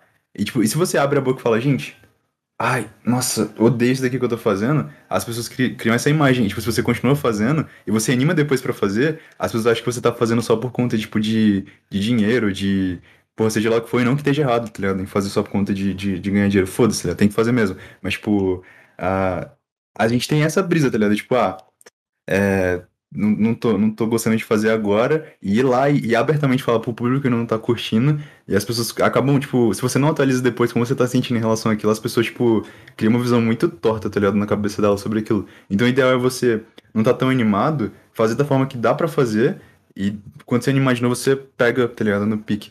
E nunca, tipo, tentar, ai, nossa, gente, tô super triste com isso daqui, tá ligado? Porque é, as pessoas começam a desgostar boa parte por culpa da gente também, tá ligado? Então faz no que dá, tá ligado? Tipo, no, no que dá Esse pra levar. E futuramente. É um dos motivos pelo qual eu parei de fazer live, velho. Hum. Porque podcast, vídeo, tem toda uma questão de, pô, se eu, se eu tô odiando fazer, eu posso esconder, tá ligado? É só não, uhum. não clicar no botão REC. Agora na live, live cara, fica... nossa, tinha um momento que eu tava no meio da live, que eu queria acabar a live. Eu tava odiando fazer live. Mas às vezes eu só tava. Tipo, puta que pariu, vocês são, vocês são muito ruins, tá ligado? Aí eu parei, porque eu falei assim, eu não tenho capacidade psicológica de fazer live. Eu não gosto, eu, eu me sinto paranoico com uma câmera me filmando, e quando não tem câmera. Sabe, às vezes, pô, às vezes dá vontade de. Ah, eu tô jogando um jogo aqui. Pô, que vontade de ir no mercadinho e sair por 40 minutos. E depois voltar. Eu não posso fazer isso na live, tá ligado? Tem que ficar na live lá 5, 4 horas seguidas. Tanto que, pô, você viu, você, da época da Streamcraft, que eu, eu zerei, eu zerei Katana Zero. E demorou assim, mas foi uma live de 6, 7 horas. O que muita gente atualmente fala não é nada. 7 horas de live, nada pra mim. Eu faço 24 horas tranquilo, eu faço 12 horas tranquilo. Pô, eu morri naquele dia, eu entrei em depressão depois daquele dia, sabe? Eu fiquei sem fazer live por uns, umas duas semanas, porque, pô, muito difícil, cara, muito difícil. Streamcraft aí me boicotou total, cara, o dia aquele lugar. A, a Twitch foi mais legalzinha, só que a Twitch teve aquele foco muito no Minecraft, que quando eu quis parar de falar de Minecraft, a galera foi embora também. Então, sei lá, só não. Só sinto que live não é para mim. E eu sinto que, por mais que. Eu tô fazendo exatamente o que você falou, por mais que eu não esteja na melhor brisa de todas, eu continuo. Até porque eu tenho contrato, tem que fazer. E uhum. porque em algum momento eu vou curtir. Tanto que, por exemplo, atualmente eu tenho uns dois episódios que eu quero muito fazer. Tô só ocupado terminando de fazer o vídeo do Pokémon, mas quando eu terminar de fazer o vídeo do Pokémon, com certeza vou botar tudo pra frente. E também tô escrevendo um livro, né? Aí é as três coisas aí. Mano, eu só sei de uma coisa, velho. Você foi muito. Muitas vezes você foi total estraga brisa minha, mano. Porque eu não tenho Spotify Premium, velho. Aí eu tô escutando minha música tranquilão, mano. E do nada você começa a falar no meu ouvido, velho. Então, assim. Cara. Eu meio que. Não, não. Meio. Não, não ter Spotify Premium é um crime se você usa Spotify, pô. não é tão caro, vai. Parabéns. Não é tão caro. Aponta no meu dedo e me chama de pobre, então vai. Não, tem muita promoção, pô. Tem muita promo... Tem uns podcasts que eu tava escutando. Tem um podcast chamado Contemporâneos, que é com, que é com o Rogério Skylab. Que uhum. não tem como você assistir aquele podcast se não for prêmio. Porque uhum. tem uma coisa que eu não sei como é que eles fazem aquilo. Olha, que eu trabalho com podcast, eu não sei como eles fazem isso. Mas eles pegam um álbum de músicas antigos Tipo, teve um dos Los Hermanos que eles fizeram. E eles vão faixa a faixa, dissecando o álbum. E eles conseguem colocar a música toda no podcast. E não só isso, mas quando começa a tocar música, aquele iconezinho do podcast no canto do Spotify vira o álbum da música. Caralho, que Eles botam a música. Eles não botam, tipo, a música no áudio, eles botam a música. É. Eles falam assim, agora vamos pra música 1. E a música 1 começa a tocar mesmo, você consegue ver o álbum, consegue ver tudo.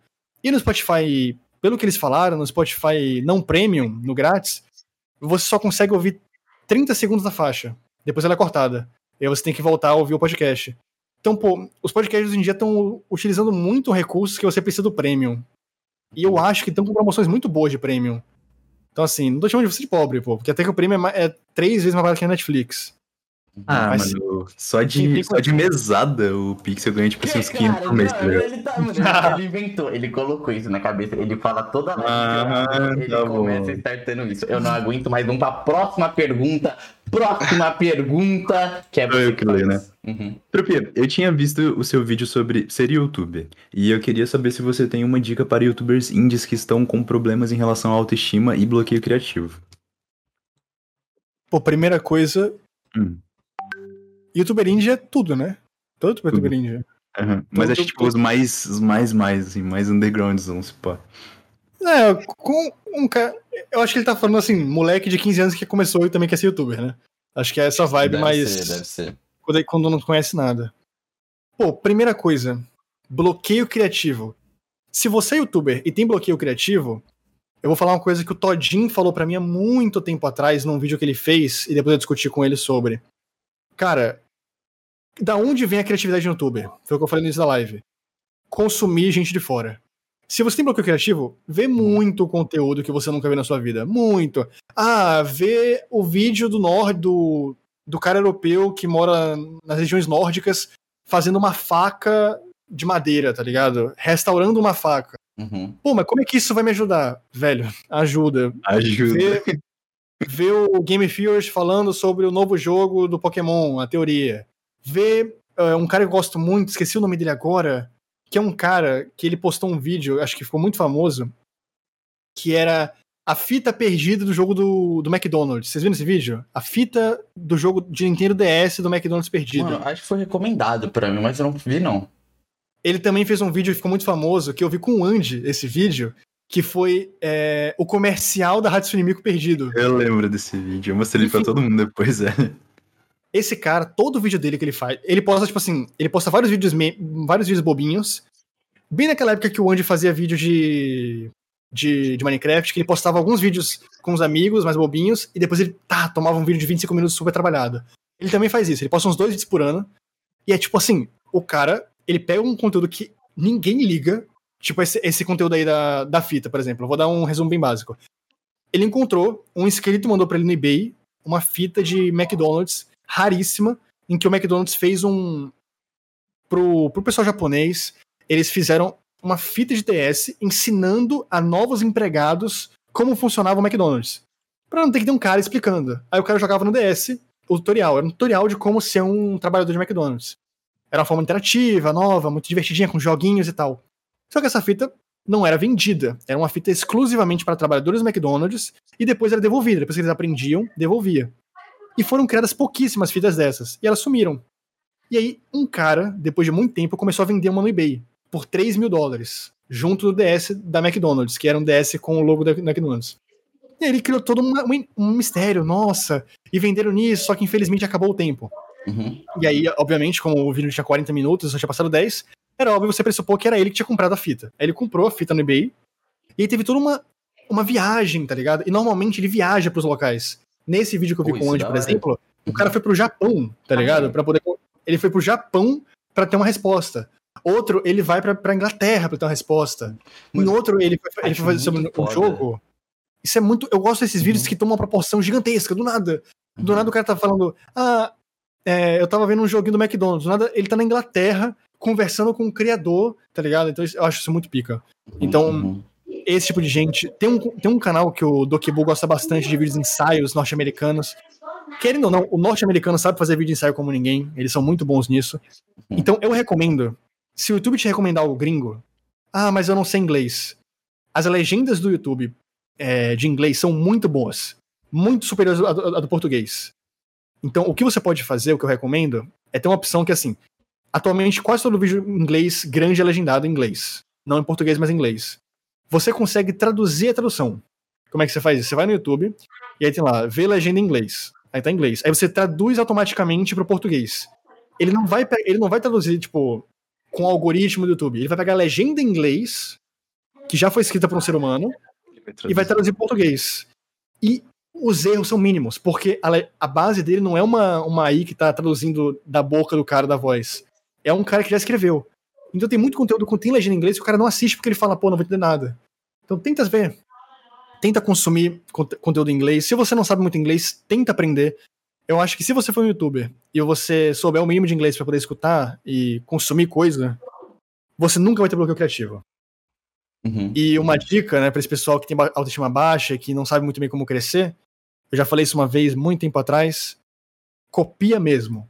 Copia. Copia conteúdo de todo mundo. Ai, mas pô, tá muito na cara que eu tô copiando. Copia. Roube como um artista. Uhum. É, roube como um artista, como diria aquele livro lá. O problema é, copiar tem data de validade. Você pode copiar no primeiro ano e está aprendendo. Agora ficar cinco anos copiando é sacanagem, tá ligado? Aí já é má fé. Então, assim, por exemplo, eu falei nesse podcast, não tenho, não tenho vergonha nenhuma. Eu copiava Jake Pudding, eu copiava Selbit na cara dura quando eu comecei, porque não tinha uma base. Eu precisava de uma base, eu precisava saber como começar. Uhum. E aí eu comecei com, com eles dois. Uhum. Depois eu segui o meu. Hoje em dia eu não copio a base de ninguém. Uhum. O meu roteiro sou eu que faço com a minha base. Na verdade, eu criei uma base. Onde até me zoava nisso que eu tenho esse, esses cacuetes de falar bem. Então, uhum. assim. Então, tipo assim, eu criei uma, uma, uma identidade minha. Então, assim, se você tá começando e você não tem identidade nenhuma, copia, cara, não tenha medo. É. Tem um pessoal que. Tem um medo que o pessoal que bota terror nisso. Não copia, você vai ser taxado de cópia. Não, foda-se, copia mesmo. O problema uhum. é você, você se conformar na cópia. Uhum. Você ficar confortável nisso, tá ligado? Você tem que sair, é. você tem que começar a criar o teu. E ninguém outra coisa é começa, essa. Tipo, ninguém começa na tropia já com uma identidade feita e tal. Isso em qualquer área da arte, tá ligado? Com certeza. No máximo, só se você for um cara muito carismático sei lá, Casimiro da vida. Que ele já começa sendo um ícone da, do, do YouTube, assim, crescendo muito rápido, porque ele é carismático. Mas se você não for carismático, como a maioria da pessoa não é, copia. E outra, não copia brasileiro, não. Muito feio. Copia brasileiro fica muito na cara. Quando você copia um gringo, é, parece muito mais original. E é bom, tá ligado? Não, eu acho que vai abrir muito espaço, porque o Brasil tem muita pouca coisa. Por mais que pareça que, ah, tem o, tem o Tropia falando de, de análise, assim como o Gemma Please, enquanto o Psycho fazendo um vídeo assim, aí o Andy faz o vídeo de experimentos. Além de você, Andy, tem pouca gente, né? Tem o Void, que também faz vídeos de experimentos no Minecraft, fazia, é. que você pelo fazia. Tinha um garoto que ele tem a. que o personagem dele tem tipo a blusinha azul, esqueci o nome dele. É. É Cara, o Problems, eu acho. Não, Problems não, não sei, porque não, o Problems ele é mais novo, tipo, tô falando do ano passado. Cara, eu não lembro o nome hum. dele. Ele é cristão, mano. Tem um canal secundário de, de coisa religiosa. Esqueci o nome dele, velho. Deixa eu ver se eu acho aqui. Mas vai falando aí. Que eu vou... Muito bem, que eu era cristão era o Potsua, né? Não?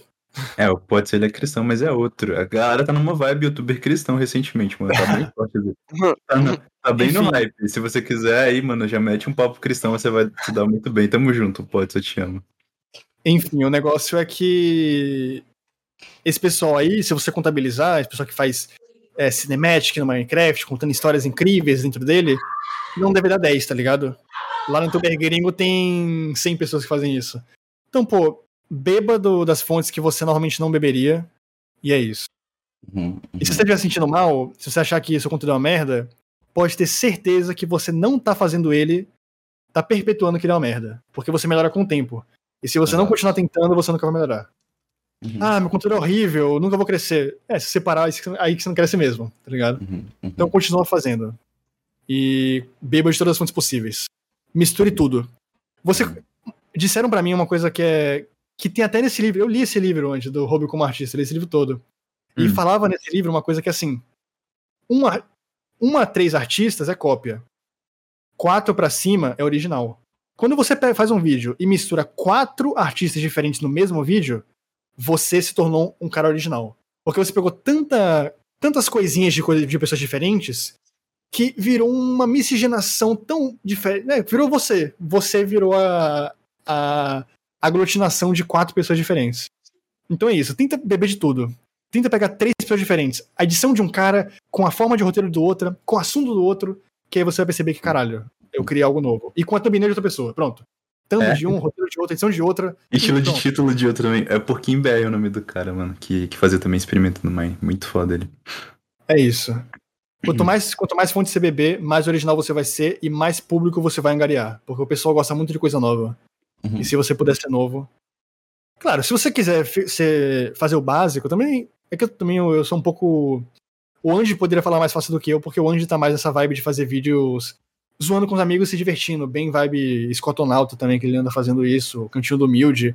Uhum. Se você quiser fazer só isso também, né, só é sacanagem, né? Pô, já tô eu aí enraizado. Se você quiser fazer isso, se diverte, pô, tá ligado? Se você quiser fazer coisa com seus amigos. Agora, o Andy acho que ele vai conseguir falar. Sair do ah. zero fazendo coisa com os amigos é difícil. Você não tem uma bolha, né? Você não tem uma bolha com gente grande. É difícil. o Escotonauta, o Humilde, eles conseguiram subir porque ele tem bolha com o quê? Bolha com Psycho, Gemma Please, Carteiro, Cósmico. Agora, você, o Pedrinho e o Alan querer ficar ganhar um milhão de inscritos fazendo gameplay engraçado e reagindo à página de Twitter, cara, se você não crescer, não se sinta mal, é só difícil mesmo. É, tipo, pessoal... você é extremamente carismático, ou você faz uma networking do caralho, ou você dá sorte grande, tá ligado? Tá é. ligado? Mesmo porque, tipo assim, por exemplo, eu tô fazendo esse conteúdo, pique, sei lá, escotonauta, eu faço, tipo, de tudo pra fugir, tipo, de parecer com o Scott, por exemplo, tá ligado? Porque eu sempre uhum. tive essa brisa. Eu lembro que quando no início me copiavam, me copiavam, me comparavam muito com Tropia. E ele lembra o quanto eu não gostava disso. E aí, a, tipo, o Trupi usava título é, fonte quadrada nos vídeos. Eu lá usava fonte redonda. A, a arte do, da thumbnail dele era feita, tipo, esfumado, assim. Eu usava line art. Aí ele falava de ciência eu dava meus roteiros de ciências pra ele, tipo, vídeo de simulação. Você lembra, né, Trupi? Eu evitava falar de ciência total no meu canal porque, cara, eu queria muito fugir. Então, tipo, a mesma coisa. Com o Scott é, tudo que ele, que ele faz, assim, eu tento fugir ao máximo para não ficar parecido. Só que, pô, vídeo de página não, também não tem como, tá ligado? Então, o que você pode fazer é tentar ser o máximo original que você puder dentro do, do que você faz. É tipo, saber que aquele cara existe, você se inspirar de alguma forma nele, mas até evitar consumir tanto do conteúdo dele para o seu humor não ficar parecido, o estilo de vocês não ficarem parecido, a edição não ficar parecida. É tipo, vocês dois fazerem o mesmo conteúdo, mas os dois serem diferentes em, em, em aspectos diferentes também, tá ligado? Uhum. É, é, o que, é o que eu tenho. Tipo, o Malfas começou a fazer vídeo disso agora. É, o Malfas é um cara que tá começando e, pô, a gente já arranjou um estilo de arte legal pra ele. O cara usa pixel art, e as thumbnails são diferentes da minha, são diferentes uhum. de outros canais que fazem isso também. Aí o Pixel começou agora, o Pixel também já tem esse estilo mais Big Brother Brasil, né? De, de, de, de estética. ele tem. Então, tipo, cada um tem o seu, seu diferencialzinho. Eu acho que às vezes isso não é o suficiente para você crescer, Mas, dependendo da forma que você começa, ou tipo, da quantidade que você posta, da forma que você faz, pode ser que dê certo, tá ligado? Uhum. É, a parada é tentativa e erro. E quanto mais você faz, mais chance você tem de, de uma hora ou outra acertar, tá ligado? Uhum. Uhum. E no fundo, acho que é, é uma dica que eu, eu tava pensando que era óbvio, mas eu pensei melhor aqui. Faz o que você gosta, tá ligado? Não faz o, que, o que dá view, não. Ah, pô, falar de. Pô, é que eu sou hater de, de, de canal de comentário, né? Mas. ah, vou falar do, da morte de tal pessoa, isso dá muita view. E vai dar mesmo. Não tem como fugir disso, vai dar muita view. Ah, velho, porra, isso não é. Não tem, eu não consigo crer que o pessoal que fica fazendo. Sabe bem o que eu tô falando, né? Que a gente tava criticando agora há pouco. Eu não consigo crer que esse pessoal fala. É isso que eu quero pra minha vida. Isso me faz muito feliz. Esse conteúdo me dá uma realização pessoal do caralho. Não é nada, tá ligado? Pô, sei lá, ficar falando da morte dos outros e dando opiniões rasas, que, sei lá, não, é isso, eu não quero ficar diminuindo no conteúdo de ninguém, mas tem uns que são ruins. Ah, mas eu acho que quando se trata de. Mundo, tá se for conteúdo apelativo, beleza, faz da sua forma, mas agora conteúdo com morte não vem, não, mano. Tipo, é. é uma... Eu vou falar o que o Tropino quer falar. Conteúdo que envolve morte é uma merda. Seja canal de fofoca, seja canal de comentário, seja televisão, seja jornal, seja tipo DF Alerta, seja. É porque DF Alerta é do DF, mas tipo, seja é, balanço geral. Tipo, todos esses que usam tipo de morte, de assassinato, de gente sofrendo, de dor, de sangue, gore, tudo isso, cara, é muito, muito merda, tá ligado? Tipo, não tem um que faz isso. Não existe, tá ligado? Sei lá, mano. É, é, é, é nojento, cara. É bizarro, sabe? É, é feio, é errado, é torto. É, não, não tem uma pessoa que fale abertamente, tipo, amo isso de verdade. Amo de paixão falar sobre o cara que morreu, tá ligado? Uhum. Gosto muito de ficar noticiando morte. tipo, eu printei alguns comentários do, do vídeo do carinha lá, tipo, meu Deus, que susto, jurava que essa pessoa tinha morrido, tipo, é... Nossa, cara, é, entrei no YouTube muito feliz, estou muito triste agora, tá ligado?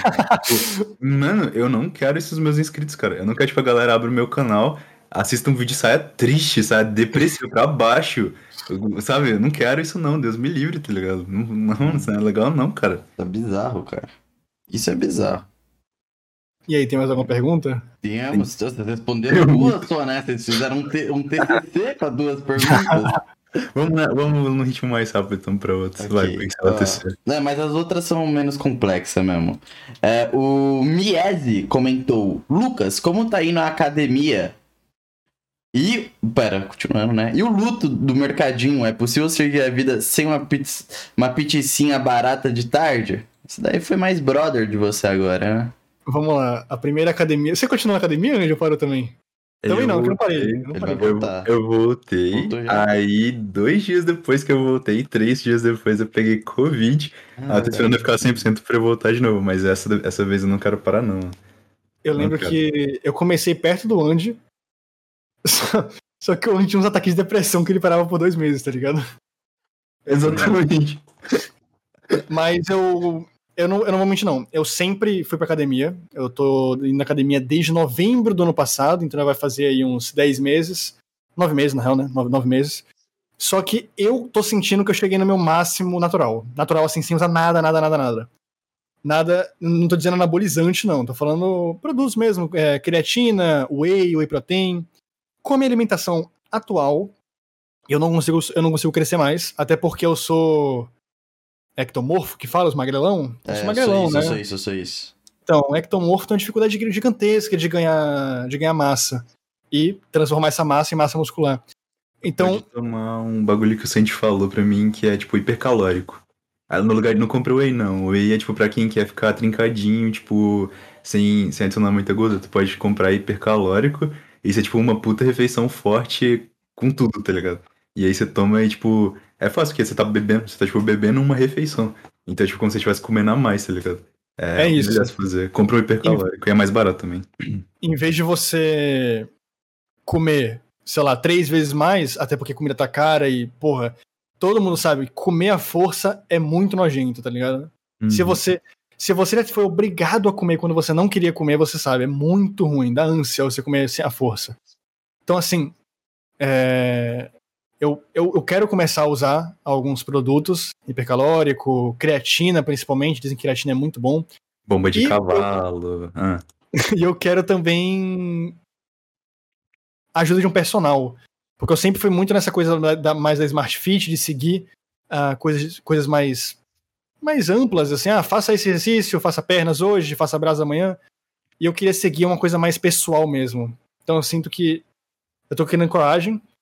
E tempo também, porque ah, às vezes não dá tempo, às vezes a gente tá produzindo muita coisa e não tem tempo de, de alocar um tempo, porque, pô, eu posso faltar à academia sem peso na consciência um ou dois dias.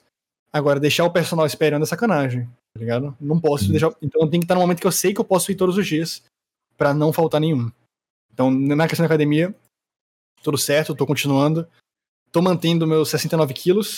Eu comecei a academia, eu tava com 61, então, né, 8 quilos, aí já é alguma coisa. Eu queria ir para 73, é a minha meta. Então, acho que com os produtos eu consigo. E a questão do mercadinho é que o último episódio do podcast. Acho que vocês não sabem, né? Mas eu tinha um mercadinho que eu ia todo dia aqui durante dois anos e me ajudou muito na pandemia, porque era o único lugar que eu podia ir e era fechado. Só que, porra, até, não sei nem se eu posso falar. É, não existe mais o mercado, então eu posso falar. Mas o mercado ele abria clandestinamente, né? Ficava fechado, mas tinha um código na porta que você podia colocar e você podia entrar lá dentro. Então lá reuniam umas cinco, seis pessoas que ficavam juntas no mercado comendo algumas coisas e tal. Eu nunca falei isso no podcast. E fechou, né? Faliu o mercado. Na semana passada ele faliu. Ninguém quis comprar. E foi o final máximo do mercado. Há uns sete dias atrás. Ele fechou realmente no dia 1 de, de julho. Então é. foi um, um momento de luto, porque eu já tinha feito uns três episódios falando desse mercado. Eu tinha feito um vídeo na qual eu citava esse mercado, então todo mundo meio que conhecia esse mercadinho, as esfirras. Tinha um meme no, no diário que eu, eu só comi esfirra, eu parei de comer esfirra depois de um tempo. E é isso, eu fiquei muito triste. E eu quis fazer esse luto, né? Tanto que o nome do, do episódio, deixa eu pegar aqui o nome, eu acho que é. Aqui, deixa eu ver. É literalmente em clima de luto. E tem. É, é um clickbait para pensar, porque em clima de luto tem uma lápide, né? Meu Deus. Parece que eu vou falar que alguém morreu, mas. Cara. Mano, que ódio de você, cara. Ah, mano. Vá, vá Foi hipócrita, né? Foi hipócrita. Foi hipócrita. Pro próximo, Roberto. Não, não. Ah, mano. O Grafite Povo mandou: Se você pudesse conversar com qualquer pessoa nesse mundo, com quem você conversaria? Eu, eu, eu, eu, eu. Não. Cara, eu acho que eu conversaria com o Lima Manuel Miranda, velho. Adoro todos os trabalhos do Lima Manuel. Ele fez Hamilton, né? O musical Hamilton. Ele também fez a, as músicas de Moana, junto das músicas de Encanto que saíram. Eu acho ele um dos melhores compositores de musicais que existe, se não o melhor atualmente. E eu sou fãzão, pô. Consumo tudo do, do, do Lin-Manuel. E eu gostaria muito de conversar com ele. Se não fosse com ele, eu gostaria de conversar com o Stromae. Stromae é um músico belga, belga-francês. Ele vai muito no, no pop barra house. Só que por uma questão linguística até que seria mais difícil porque ele fala francês, mas acho que ele sabe falar inglês também. Então, se eu pudesse, assim, estar numa coletiva de imprensa, poder conversar, com certeza seria com o Lima Manuel ou com o Stromae. Bom, Esses dois aí. A próxima pergunta é: qual o vídeo que você mais se orgulha de ter feito pelo Kennis Underline? Pô, essa pergunta é tricky demais. Odeio essa hum. pergunta. Porque, pô, muda, né? Por exemplo, atualmente o vídeo, o vídeo que eu mais orgulho de ter feito foi o do, dos Minions, foi o do da Illumination, porque eu achei que minha, minha crítica foi muito boa. Eu não peguei de ninguém, não foi uma coisa que eu copiei de outra pessoa, realmente eu escrevi a crítica do zero baseado em artigos e baseado na minha própria vivência. É, eu não edito todos os meus vídeos, né? Mas esse vídeo eu fiz questão de editar 100%. E tem uma coisa, não sei se acontece com você, Andy, mas comigo hum. acontece. É, o vídeo da pornografia, o das 3 mil horas do Lo-Fi, o do Backrooms, esse. Surpreendentemente, todo vídeo que vai bem é o que eu edito do zero. Os que eu mando editor editar para mim não vão tão bem. Parece que quando eu boto a minha mão no projeto, o vídeo pega mais view. Não sei se é porque eu edito muito bem, ou porque fica mais redondinho. Parece mais que foi tudo feito por uma pessoa só. Só sei que também, quando eu boto esses vídeos que eu boto a mão 100%, não tem nada de outra pessoa, são os que eu mais me orgulho. Então, atualmente é esse, mas ano passado foi da pornografia, e do ano retrasado, se eu não me engano, foi um vídeo que eu falei sobre ter saído do YouTube, e como sair um pouco, ficar dois meses fora me ajudou bastante. Então muda, todo ano muda. E agora, por exemplo, esse do Pokémon GO que eu tô fazendo vai ser meu favorito. Porque esse é, um do, é o primeiro vídeo que eu saí de casa para fazer. Bem nessa vibe do cara que, via, que viaja para outros países, mas eu não viajo para outros países. Eu fui para um evento entrevistei pessoas, uma vibe bem mais documental do que eu normalmente faço. Então é um vídeo que eu tô mais botando, botando força nele. Uhum. Então, mas pode mudar. Daqui a pouco vai ser um vídeo, um vídeo sobre quesadilha que eu vou fazer, sabe? Coisa assim. O dia que eu me tornei padre. Eu posso mudar qualquer momento. Uhum, uhum. É, eu acho difícil. É uma pergunta difícil. Os meus maiores vídeos também foi o que editei, tá ligado? Mas também porque eu não tenho. Poucas vezes eu tive contato com o editor e eu tenho uma, uma brisa assim de. Toda vez que eu, alguém edita pra mim, nunca fica da, da forma que eu queria. Mas eu sei que, tipo, a parada é você ter saco para pegar uma pessoa, treinar ela para ela aprender a editar no seu estilo. E aí sim vocês dois vão ter, tipo, uma dinâmica legal, tá ligado? Eu acho que quando você desaprende a editar o seu vídeo e o editor faz, quando você vira vítima do seu editor, tipo, vítima não, você vira. Cara, quando é que uma pessoa sequestra outra, ela fica o quê? Eu não sei, tá ligado? Você tá em cárcere com o seu editor, que ele que edita suas coisas e você não consegue fazer a mesma qualidade que ele, acho que é o melhor momento da sua vida, porque. Uh, a sua, melhor. Você nunca, você, tipo, nunca vai se frustrar, porque você nunca vai fazer melhor que seu editor, tá ligado?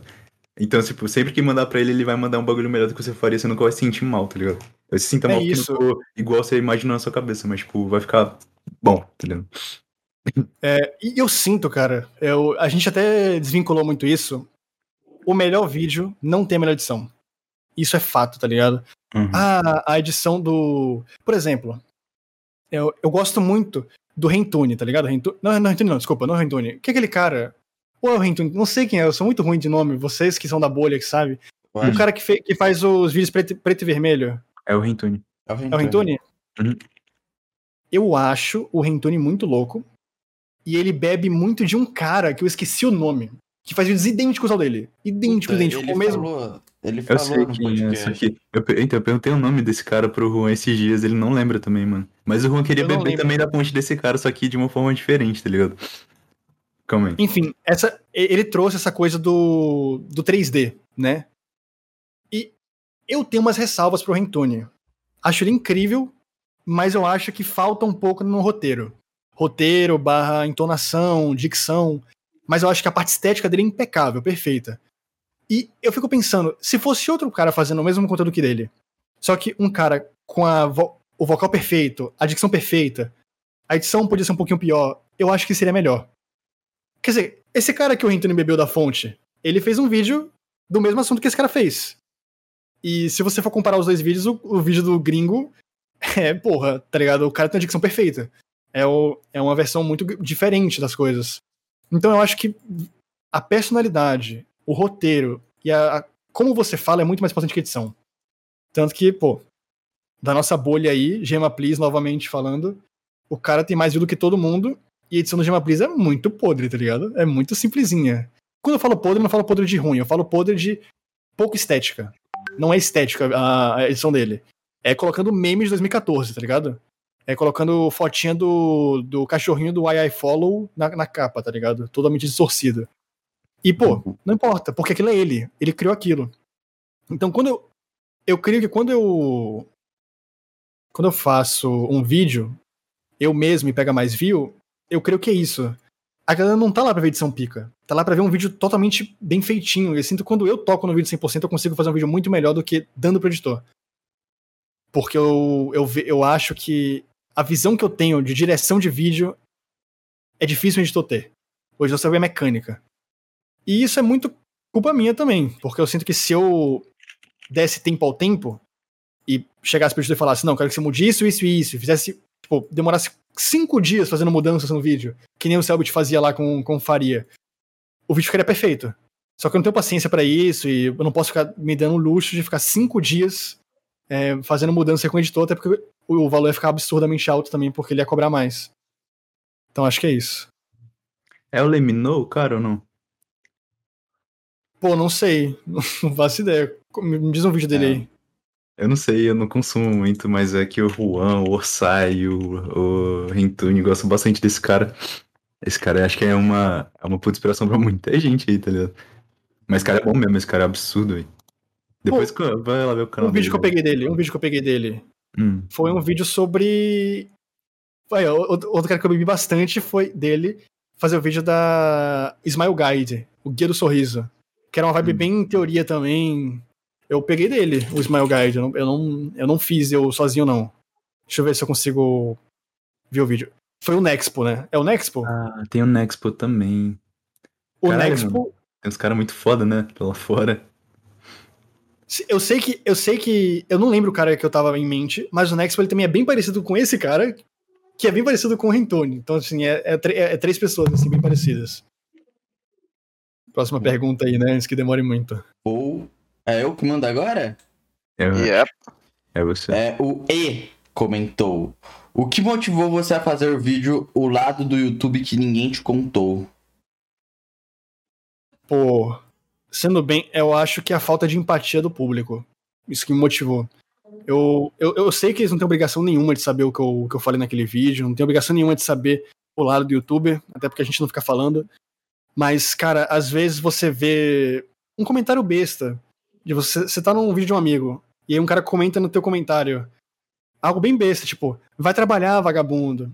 E para ele é nada, pra ele é de boa. Mas aquilo pega você de alguma forma.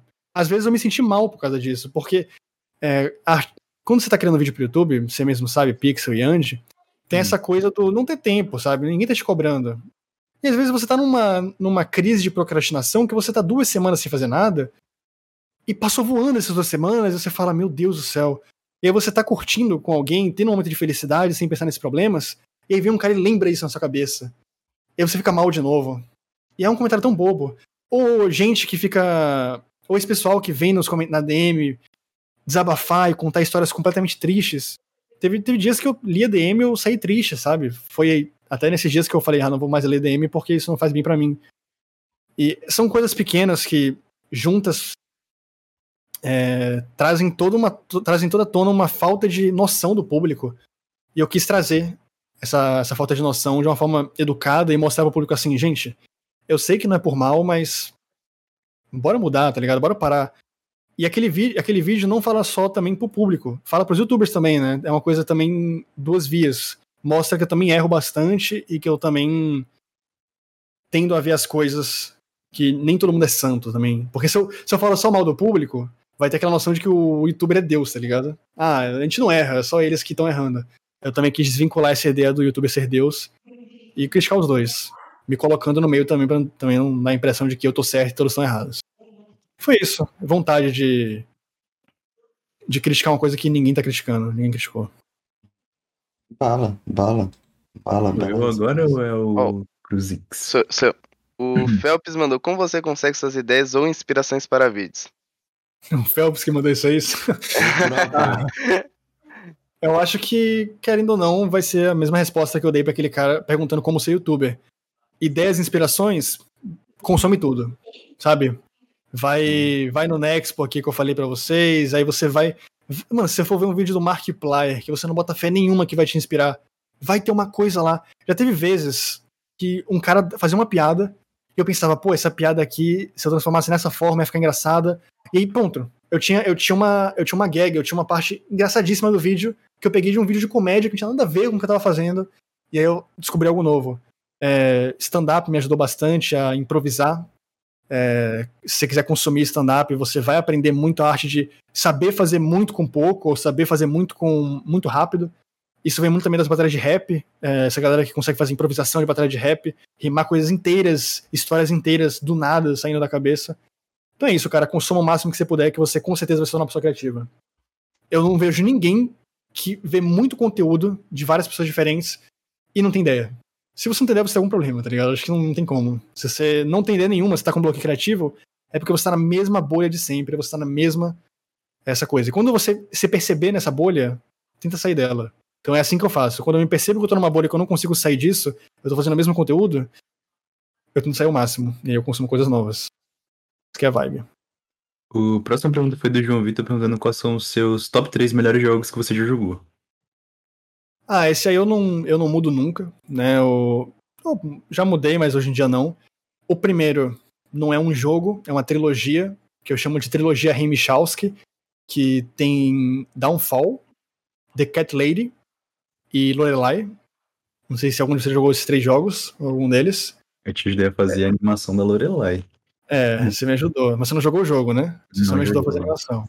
Uhum. Mas enfim, eu fiz até um vídeo nessa época, o Homem que Solidificou a Melancolia, que você me ajudou. Esses, para mim, são os meus. É minha trilogia favorita de sempre. Amo ela. Eu digo trilogia porque eu não posso colocar um jogo só, porque os três contam uma história por mais que sejam sobre pessoas diferentes, conta uma história única. O segundo é Frambou. Sou apaixonado em Frambou. Eu acho que é um, é um jogo muito. É bonito, tem uma direção de arte legal, passa por vários assuntos, desde depressão até questões de valor à vida, saber aproveitar, relações tóxicas, eu acho muito legal. E o terceiro. Ah, eu tinha o terceiro na boca, mas eu esqueci. Então eu não vou saber falar o terceiro, não. Eu vou, deve ser algum jogo de ritmo, porque eu sou apaixonado em jogos de ritmo. Vou dizer hum. Rhythm Dog. Adoro Rhythm Dog. Hum. Beleza. Agora sou eu, né?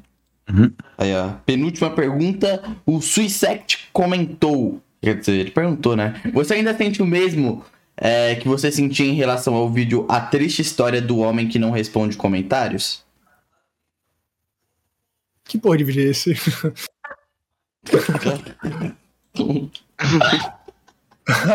é foda. Então, mano, véi, vamos dar. Eu tive vocês aqui, porra. Pera aí, pô, pera aí, deixa eu ver. Não, não. Deixa eu só ver. Tá entre aspas, tá? Então significa que existe a triste história do homem que não responde Eu não conheço. Mano, a triste história do homem que não responde comentários foi um vídeo que eu fiz no iPort há dois anos atrás, respondendo perguntas. Puta que pariu! Cara, eu não lembro dessa porra, não, mano. Eu acho que foi só um vídeo respondendo perguntas que eu fui super irônico, tá ligado? Uhum, então, mano. Uhum. Qual foi a pergunta? É, como... Se você ainda se sentiu mesmo quanto esse... em relação a esse vídeo. Porra, devo me sentir, devo me ah, sentir. Acho que não, hein, mano. Hum, tô sabendo. Tô sabendo. Jesus, velho. Depois eu tenho que ver esse vídeo. Ah, mano, é isso, velho. Manda aí a última, Robertão. Aí o Suisect mandou de novo. É. Tadreupia, você é irmão do Utopia? Brinks, você realmente tem planos de levar as ideias dos seus jogos para frente? Ou você meio que desistiu disso? Abraços. É brincadeira de merda, né? Tô brincando. É, sobre os jogos. sobre os jogos, eu tenho muita vontade. Eu. Mas eu tenho um problema muito grande, que é o quê? Eu, eu tenho um, um. Ah, é uma preguiça gigantesca de aprender a escrever. Essa é a verdade. Eu não aprendi a escrever, você, você escrever normalmente, você escrever histórias. Tem inúmeros livros, masterclasses incríveis de como escrever. E tem um livro muito bom sobre. que explica muito bem de uma forma mais atualizada sobre a jornada do herói, né? Vocês conhecem a jornada do herói, né? Essa, uhum. Esse modelo de escrita que constitui praticamente todo, tudo que existe hoje em dia tem a jornada do herói, desde Stranger Things até Forrest Gump, até mesmo qualquer anime Naruto. Naruto, porra, Naruto é, é a jornada do herói 100%. Então, assim, eu tenho muita vontade de aprender. E eu escrevo atualmente histórias, eu tenho ótimas ideias, tenho pelo menos umas quatro ideias realmente boas. Não, que eu já mostrei para pessoas, elas falaram, realmente, cara, isso aqui daria uma boa história. Só que eu não sei escrever. Eu não consigo escrever essas histórias. E eu não quero pedir pra um escritor fantasma escrever, porque, porra, se eu pedir, se eu pedir pra um escritor fantasma escrever, não, não, é, não sou eu, né? Eu quero fazer algo meu. Pelo menos o primeiro eu quero que seja eu. Então eu vou esperar. Uhum. Aí é isso, eu quero aprender a escrever para poder escrever as histórias do, dos meus livros e dos meus jogos. Eu tenho uma história, por exemplo, incrivelmente boa, que eu quero que vire, na verdade, uma HQ. Porque eu acho que ela é muito, ela é muito gráfica. Ela tem muita. Tem questões sobre insetos, sobre pessoas e relações. E como o psicológico do cara muda e os insetos ele representam o psicológico do cara. Então, quanto mais insetos no, no quarto dele, mais infestação de bichos, mais ele tá devastado. E aí, pô, num livro isso é bacana você descrever os insetos, mas numa graphic novel, por exemplo, você vê um homem sendo comido vivo por formigas, é forte, tá ligado? Vai uhum. muito desse terror jungito, jungitiano da vida, de botar bem gráfico os terrores físicos para explicar coisas mentais e psicológicas. Então, sim, eu tô querendo muito continuar essas coisas, livros e tal, de jogos, mas eu preciso aprender a escrever primeiro. E aí eu tô querendo criar a coragem para isso. Espero criar, né?